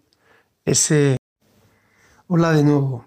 Para allá, Teruma. Lelui Nishmat Gita Badjaya, mi madre. Eh, primero agradecer a las personas que escuchan estos audios, em, que un poco son socios en, esta labor que trato de hacer con la mejor voluntad. Y, bueno, y paso a, comentar un poquito lo que he podido extraer de, una parte de Teruma. Porque Teruma es muy, muy extensa y en general detalla pues eh, la construcción del Mishkan, de ese mini templo que se, que se construyó en el desierto tras salir de Egipto, tras la esclavitud, y que sería residencia pues, de encuentro entre el pueblo y Hashem. Entonces, la Perashat comienza con, una petición que le, que le da eh, Hashem a Moshe, Dice así la, frase. Dice, Hashem habló a Moshe diciendo, háblales a los israelitas y diles que tomen para mí una ofrenda de cada hombre cuyo corazón lo motive. Y repite, tomaréis mi ofrenda. Entonces, eh, hay, hay, cosas que llaman la atención. Por ejemplo, los verbos que se utilizan. Eh, no dice ordeno que el pueblo dé una ofrenda. Esa frase no existe. No, no, no es esa la expresión. Dice que tomen para mí. Entonces, em, con los comentarios y la ayuda del meamblo es, eh, se puede ir sintetizando y entendiendo un poco qué, está tratando de explicarnos el texto. Entonces nos dice que se peticiona una recolecta por orden de Hashem a Moshe. Esa recolecta tiene que tener una función y es la de construir un lugar especial de encuentro. Se llama el Mishkan. Entonces nos hacemos una pregunta, ¿por qué ahora se da esta orden y no, y no se dio, pues no sé, viviendo en Egipto, ahí en Goshen, tenía el pueblo una ciudad eh, aparte. Mm, se podía haber acercado a Shem en ese momento y, y un poco decirle al pueblo, oye, quiero que, estéis relacionados conmigo, eh, hacer este, dar aportaciones y vamos a hacer un, lugar de encuentro. Pero no, durante los, los 210 años de, residencia del pueblo de Israel en Goshen, no había, un, no había una sinagoga como, como tenemos hoy en día, no había un lugar de encuentro, no había nada que se pareciera a un templo. Em, sabemos que la, influencia de la vida en Egipto, eh, ya no entremos en la época de la esclavitud, sino en la, buena época, el, pueblo mm, prácticamente se dedicaba a la, a la ganadería. Se suponía que eso era una ciudad concedida por el faraón a, a la familia de Yosef y de alguna manera pues Mm, desarrollaban su vida pues, eh, un poco sujetos a esas circunstancias de, de, estar en una tierra extraña tal y como se le había, a Hashem le había anunciado a Abraham. Entonces nos tenemos que imaginar eso, una vida pues sin templo, sin sinagogas, sin lugar de encuentro, un nivel de alejamiento que, que tocó fondo. Eh, el Zohar habla de que el pueblo tras esos 210 años llegó al nivel 49 de impureza. ¿Por qué? Porque el, habitar en, no solamente en una tierra extraña, sino bajo la influencia de las costumbres y tradiciones de, los egipcios, de alguna manera provocó una cierta asimilación a sus, a sus costumbres paganas y, una, pues eso, un desentendimiento de, del vínculo con Hashem y con, y con tres cosas muy importantes que, podemos recordar. Y es que de todas las tribus, de, los 70 miembros que entraron en Egipto, solamente Leví, uno de los hijos de Jacob, y toda su tribu eran, la eran los únicos que mantenían tres cosas. Hablar la Shona Kodesh, eh, la Brit Milá, la circuncisión, la mantenían, y el no mezclarse y, vestirse como los egipcios.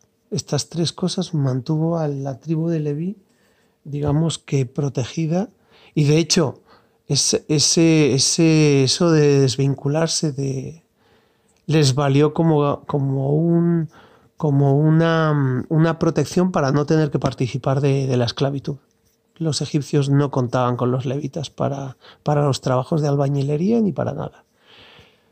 Entonces, eh, volviendo a Terumá, una vez explicado esto, eh, ¿dónde se encuentra el pueblo? Se encuentra en medio del desierto.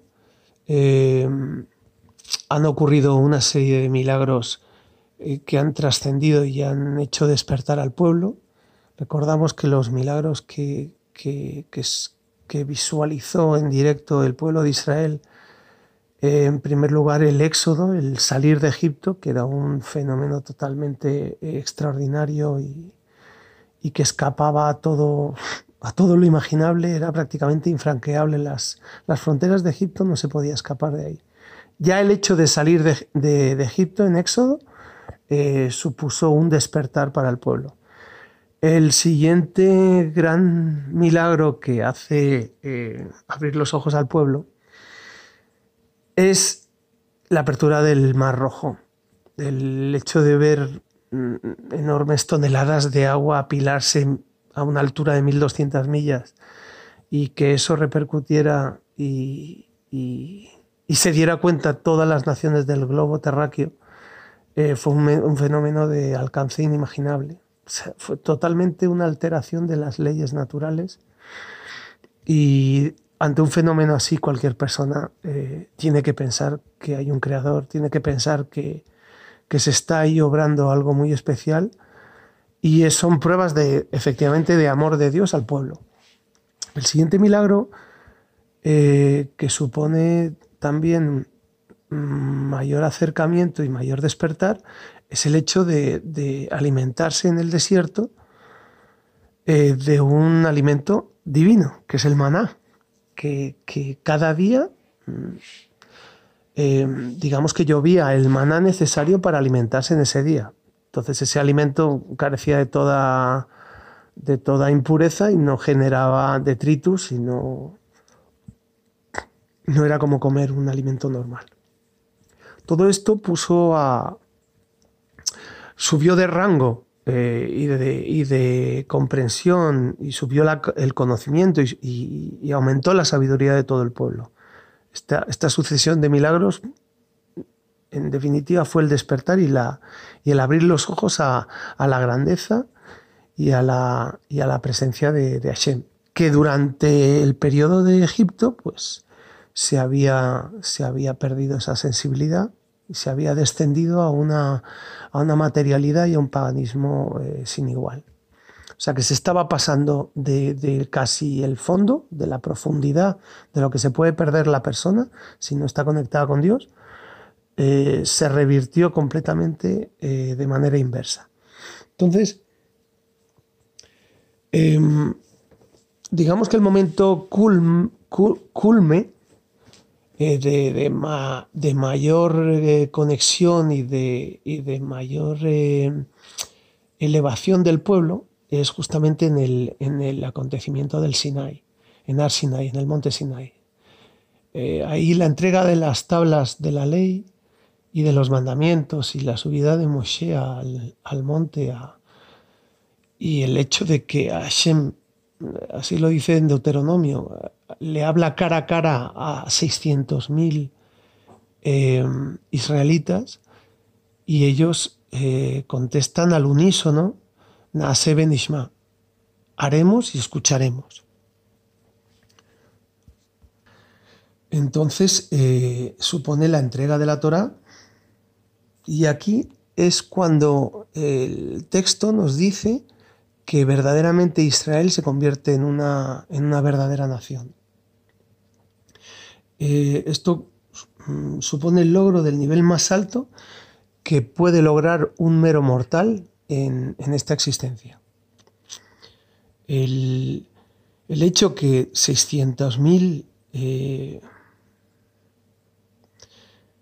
eh, lograran este nivel espiritual supone equipararse en la categoría de pureza que tienen de por sí los ángeles. Entonces, eh, de pasar de meros mm, personas, eh, pues eso, mm, que en su día a día no estaba presente eh, esa responsabilidad con, con, el creador, era totalmente indiferente, a, tener un nivel de conexión y de, de, percepción de lo divino pues al nivel más alto. De hecho, el Zohar dice que en ese momento de la entrega de la Torah, el pueblo adquiere un estatus eh, equivalente al de Adán Arishon en el paraíso, en el Gan antes del pecado. Y si echamos memoria, ese estatus que tenía Adama Rishon, el primer hombre, en el paraíso antes del pecado, era un estatus de no mortalidad. El pecado que trajo, pues eh, que ese periodo de tiempo de Adán se redujera a mil años. En este caso, desde Adán a este momento de Nar Sinai, en el monte Sinai, se está restaurando una condición de no necesitar morir. El pueblo en este momento es inmortal. Em, pero claro, eh, todo está condicionado a cumplir todos los preceptos de la Torah, no solamente los diez mandamientos, sino todo lo que le dictó eh, durante 40 días eh, que subió la primera vez Moshe a, hablar con Hashem y le dictó eh, preceptos y le dictó mandamientos que suponían pues la condición para conservar ese estatus de pureza y de grandeza y de, y de cercanía con Hashem, suponía cumplirlos todos.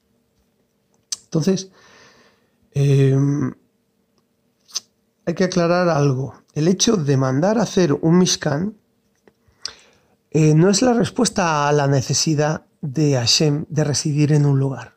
Eso es importante aclararlo. Porque em, la divinidad o Hashem no se asocia a objetos, a cosas, a edificios, a monumentos. El, pueblo de Israel no, no, es como otras naciones. Y Hashem mm, lo que quiere es residir en el corazón de cada uno de los miembros del pueblo de Israel. Entonces, al haberse establecido ese vínculo, al, haber adquirido esa categoría, ese nivel de divinidad, hay un sello en el corazón entre Hashem y cada miembro del pueblo de Israel que han, que han jurado al unísono cumplir con los mandamientos.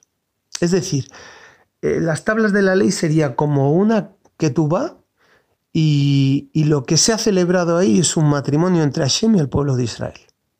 Y ese pacto de fidelidad y de amor mutuo, eh, teniendo como referente y, y, nexo de unión la Torah.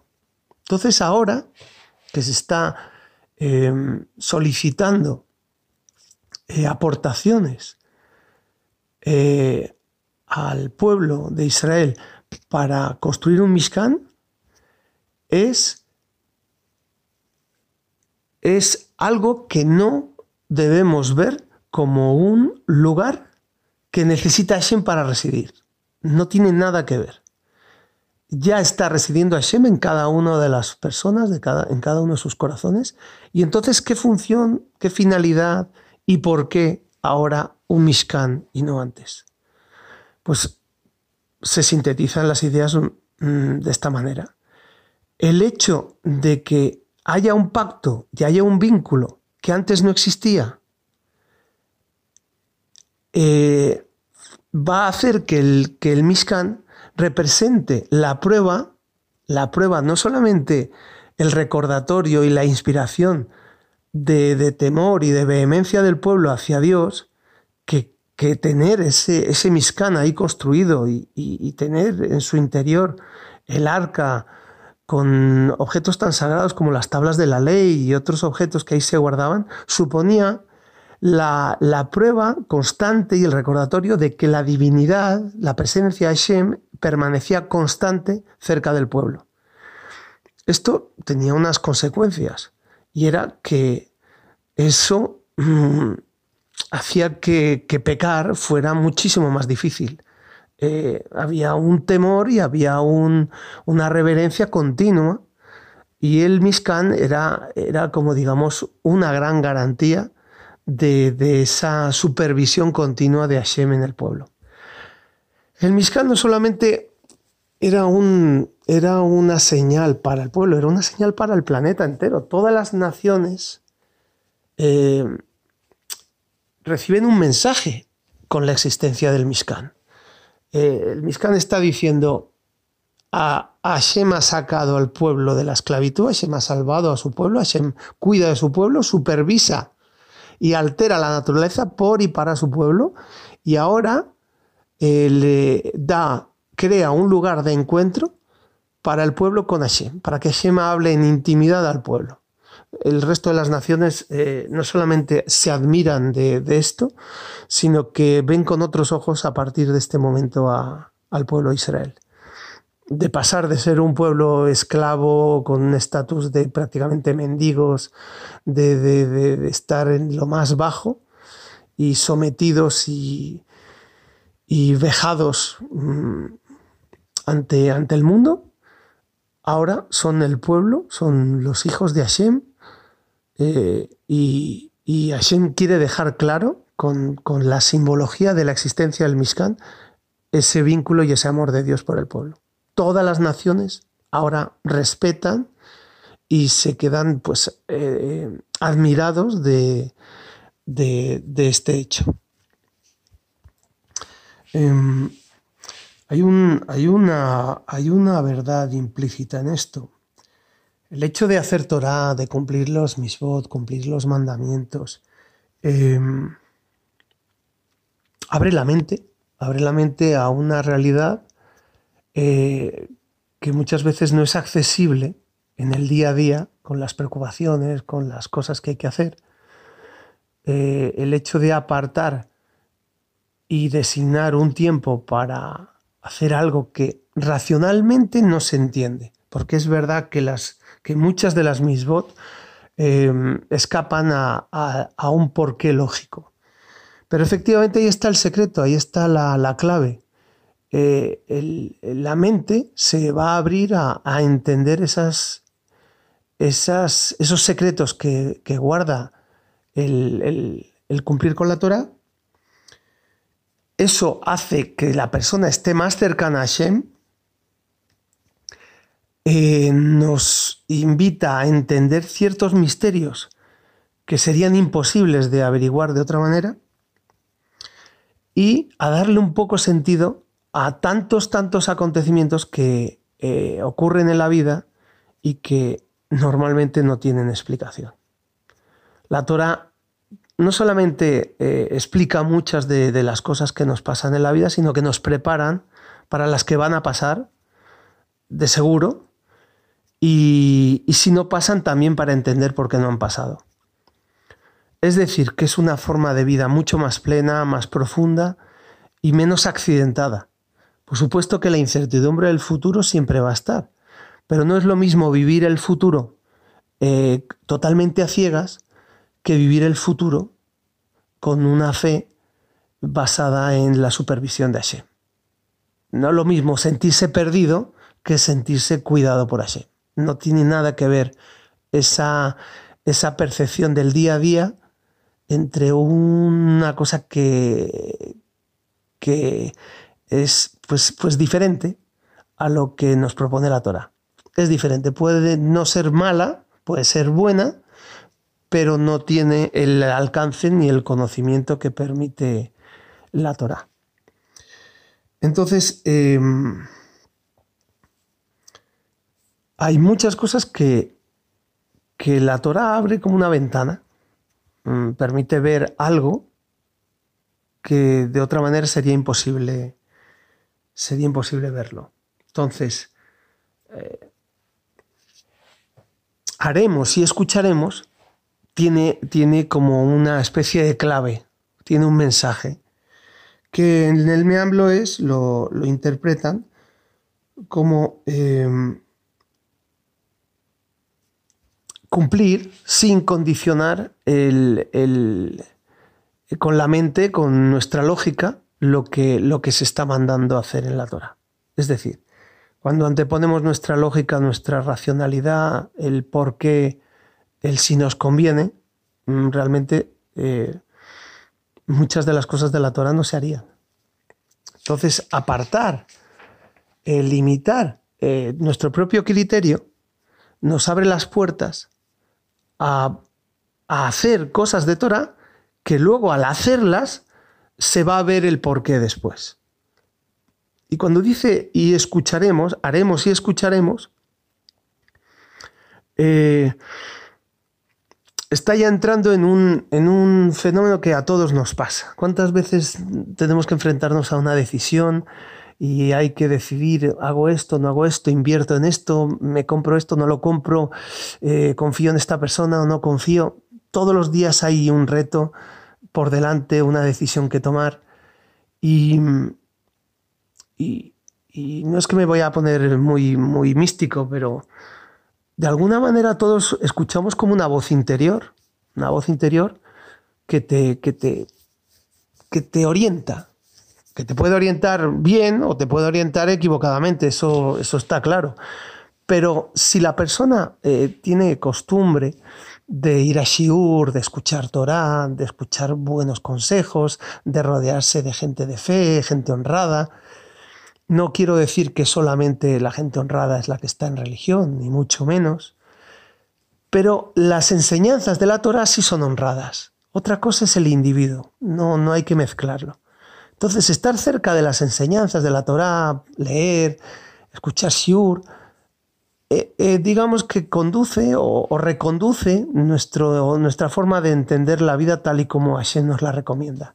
Y no eh, vivir accidentadamente eh, prueba-error, intuyendo que nos conviene o no nos conviene. Entonces ese escucharemos es un poco el producto de, todo lo que se va almacenando en nuestra memoria, sobre todo en nuestro corazón, eh, por apegarnos a, la Torah. Eso marca y, va a estructurar eh, las decisiones a futuro. Y, el, y, se supone que minimiza decisiones erróneas. Equivocarse uno siempre se va a equivocar, pero es mejor equivocarse menos. Eso es de lógica aplastante.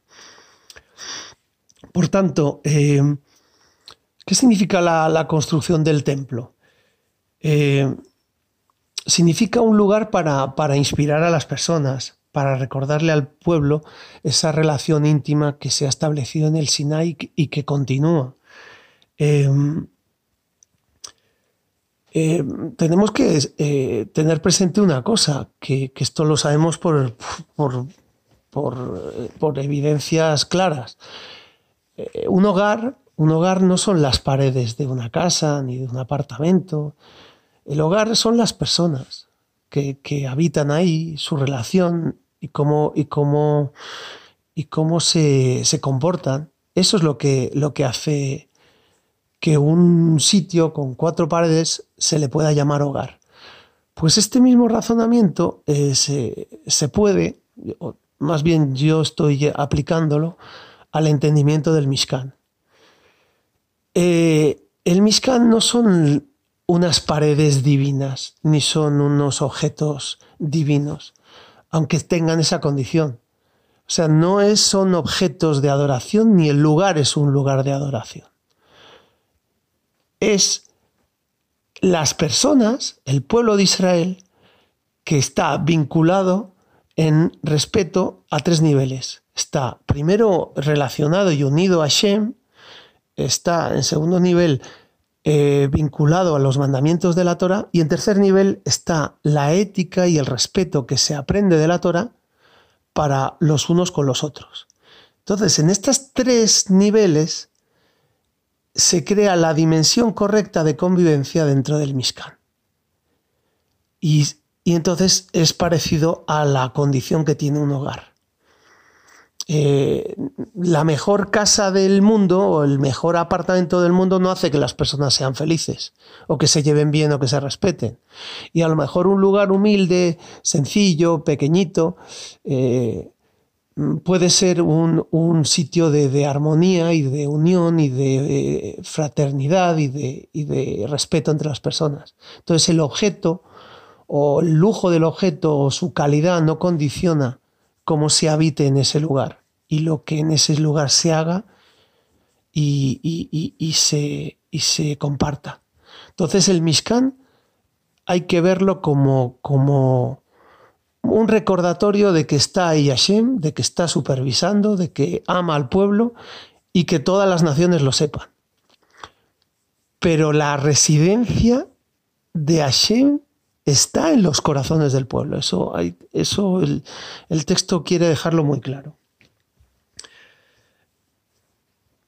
Por tanto, el, el Mishkan va a ser ese lugar de diálogo, de, vínculo, de relación con, el pueblo de Israel a través de los levitas y, los Kohanim. Entonces, em, Habíamos mencionado que, esto causó una admiración y un respeto de las naciones por el alto rango adquirido al pueblo de Israel.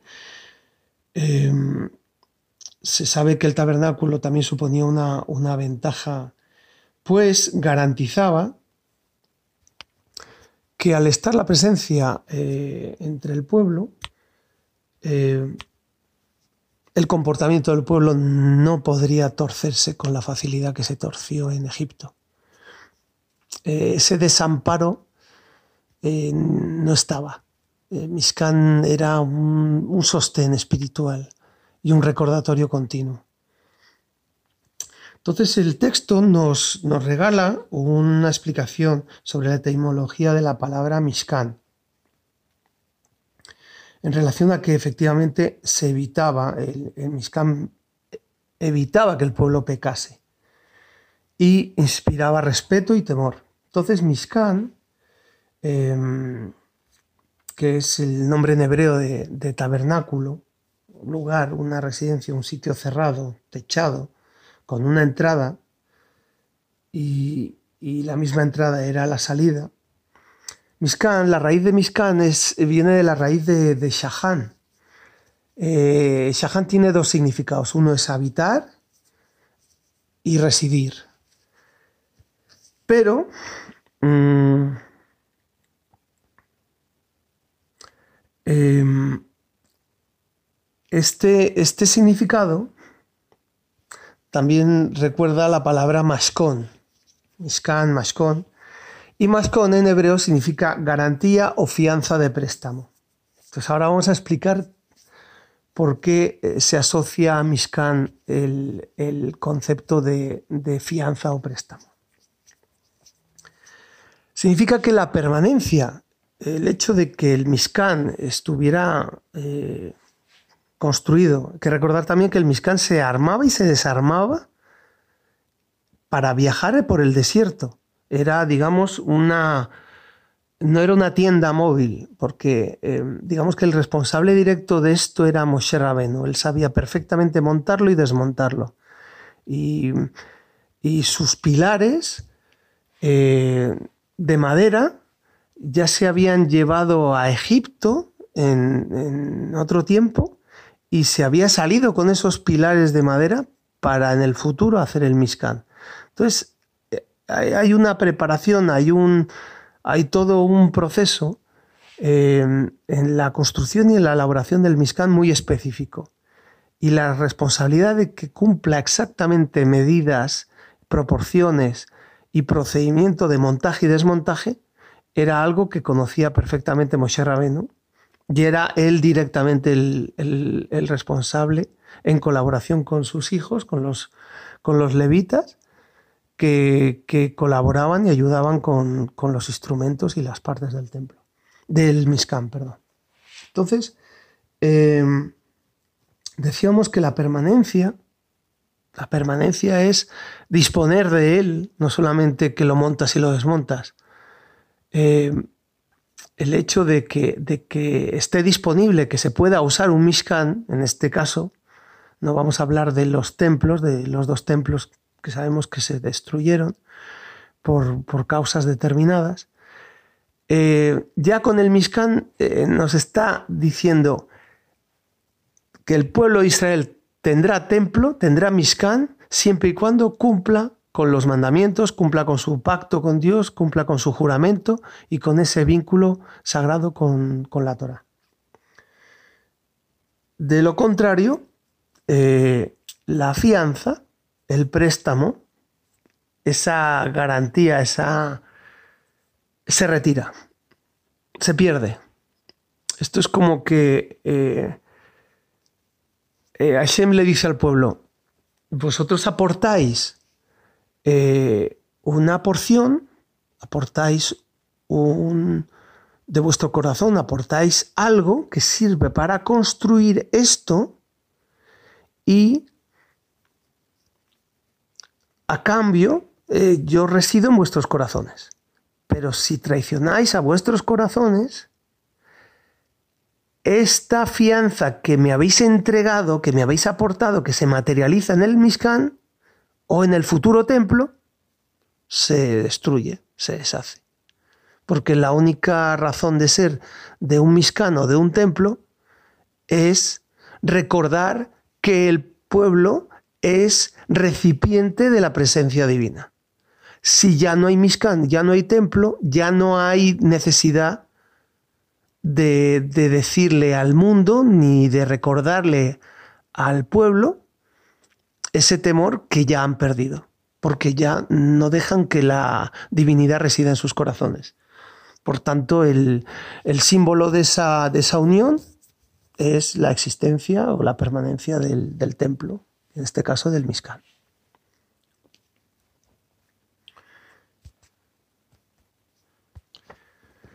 Y para reafirmar esto, volvemos a leer cómo empezaba la perashá. Hashem habló a Moshe diciendo, háblales a los israelitas y diles que tomen para mí una ofrenda.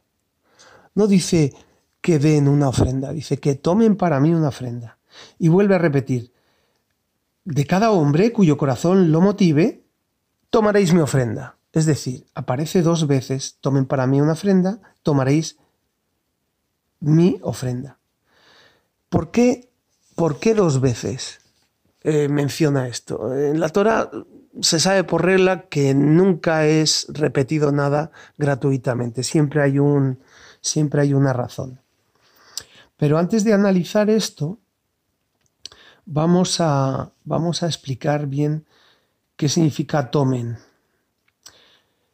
Tomen una ofrenda, para mí dice, aparece, eh, aparece como, como una orden que no se acaba de entender. Porque a fin de cuentas, eh, tú tienes en tu posesión algo y lo, y lo das, lo, lo entregas. O sea, estás dando realmente. Pero no es esa la orden, que, no es esa la condición que está poniendo Hashem. Eh, o sea, el mensaje subliminal que gracias a los eruditos de Torah podemos, podemos trascender de esta, de esta frase es que había que nombrar unos recolectores y ellos eran los que han recibido esta orden. Eh, a ellos es a los que se les dice, tomen para mí. Entonces, vamos a analizar esto con detalle, gracias al texto del Meamblo es, pero antes hay un tip que muchas personas conocerán, y es que em, en, en la palabra en hebreo mi se dice en hebreo li, Li se puede entender como, se puede interpretar como para la yud. Li, L, yud. Lamet, yud. Para la yud. Y esto abre la puerta a entender eh, uno de los nombres de Hashem, Yud Hei Vav Hei. De tal manera que la yud, en el acto de, dar, de, entregar algo, la yud va a representar esa aportación, esa moneda. De hecho, la forma de la yud es como una comita pequeña.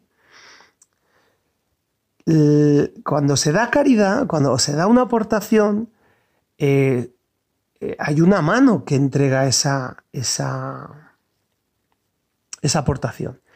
Eso está simbolizado en el nombre del tetragramatón por la Hei. Tenemos la Yud Ahora tenemos la Hei. La Hei es valor 5, es la mano con la que se entrega esa aportación. Y el darla con generosidad, con, sin humillar al que lo recibe, está representado por el brazo extendido. Es decir, que vas tú, haces tú el esfuerzo, no te vienen a pedir, no te lo vienen a exigir, no te vienen a condicionar, ni, ni a mirarte. Mmm, ¿Cómo es que no vas a aportar? ¿Cómo es que no vas a dar? esa simbología del brazo extendido, de ir a dar, se representa por la, por la Baf. Y nos volvemos a encontrar en el nombre Yud, Hei, Baf, ya estamos en Baf, nos volvemos a encontrar una Hei. Esa Hei, que otra vez es cinco, como los cinco dedos de la mano, es la mano que recibe, que recibe la aportación, que toma la aportación. Por eso dice el texto, toma para mí. Entonces ya tenemos un poquito aquí un tip muy interesante que es Yud Hei Vav Hei, que es el acto que quiere destacar el texto en este momento, lo importante y la lección que es el cómo se da o cómo se aporta o cómo se ayuda a otras personas, cuidando muchísimo de no herir su sensibilidad y hacer sentir a la persona humillada. Porque Hashem, eh, en este caso, eh, Mm, plantea unos requisitos y unos condicionantes muy, muy estrictos de cómo tiene que ser el proceso de recolección y de aportación eh, para la, construcción del Mishkan. Entonces nos dice, dice, que se intuye que el acto de solicitar que cada miembro de Israel diera una parte igual, o mejor que Hashem tomara una parte igual de cada uno, esconde un secreto, la condición o estatus de Israel de poder aportar. Los transforma y les da un estatus totalmente opuesto al aní. Claro, eh, ¿quién puede dar? Da el que tiene. Eh, automáticamente no estás en el papel del que recibe. Hashem quería que el pueblo diera, que aportara, que dejara atrás esa dependencia de estar constantemente recibiendo.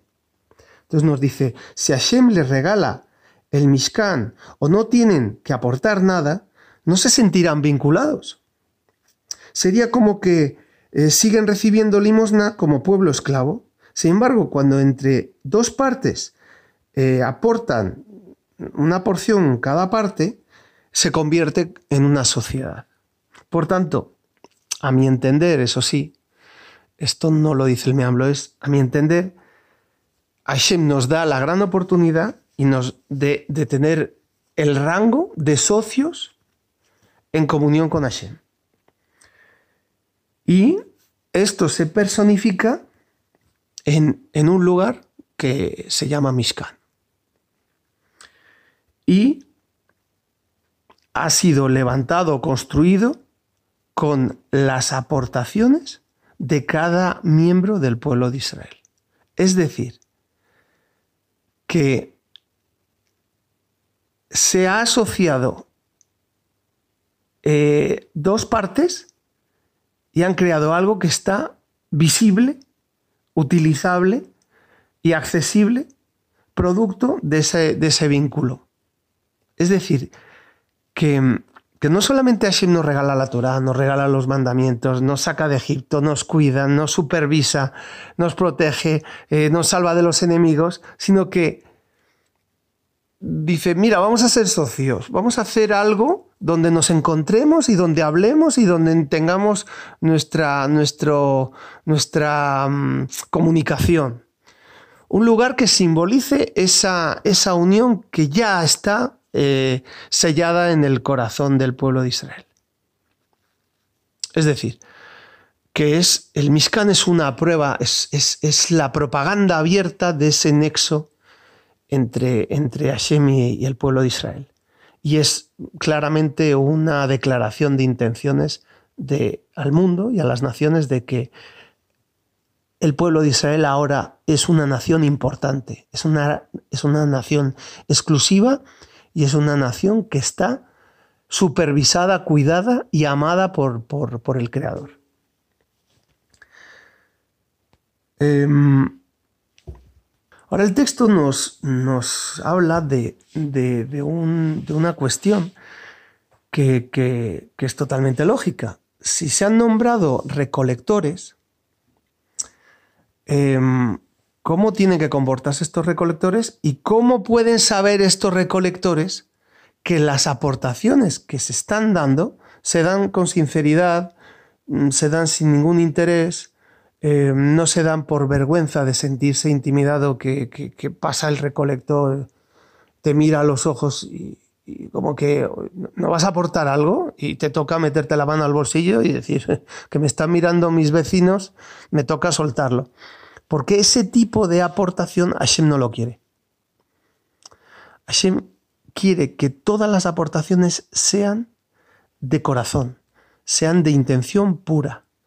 El Mishkan, la pureza del Mishkan depende de que cada una de las aportaciones tenga intención totalmente pura.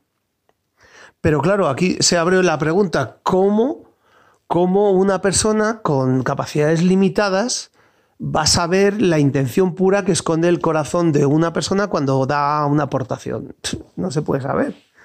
Por eso se, trasluce en el texto que al, haber repetido dos veces eh, una aportación para mí, lo que está diciendo es que alguien se va a ocupar de recolectar pero ¿cómo lo va a hacer? ¿Cómo va a ocurrir eso?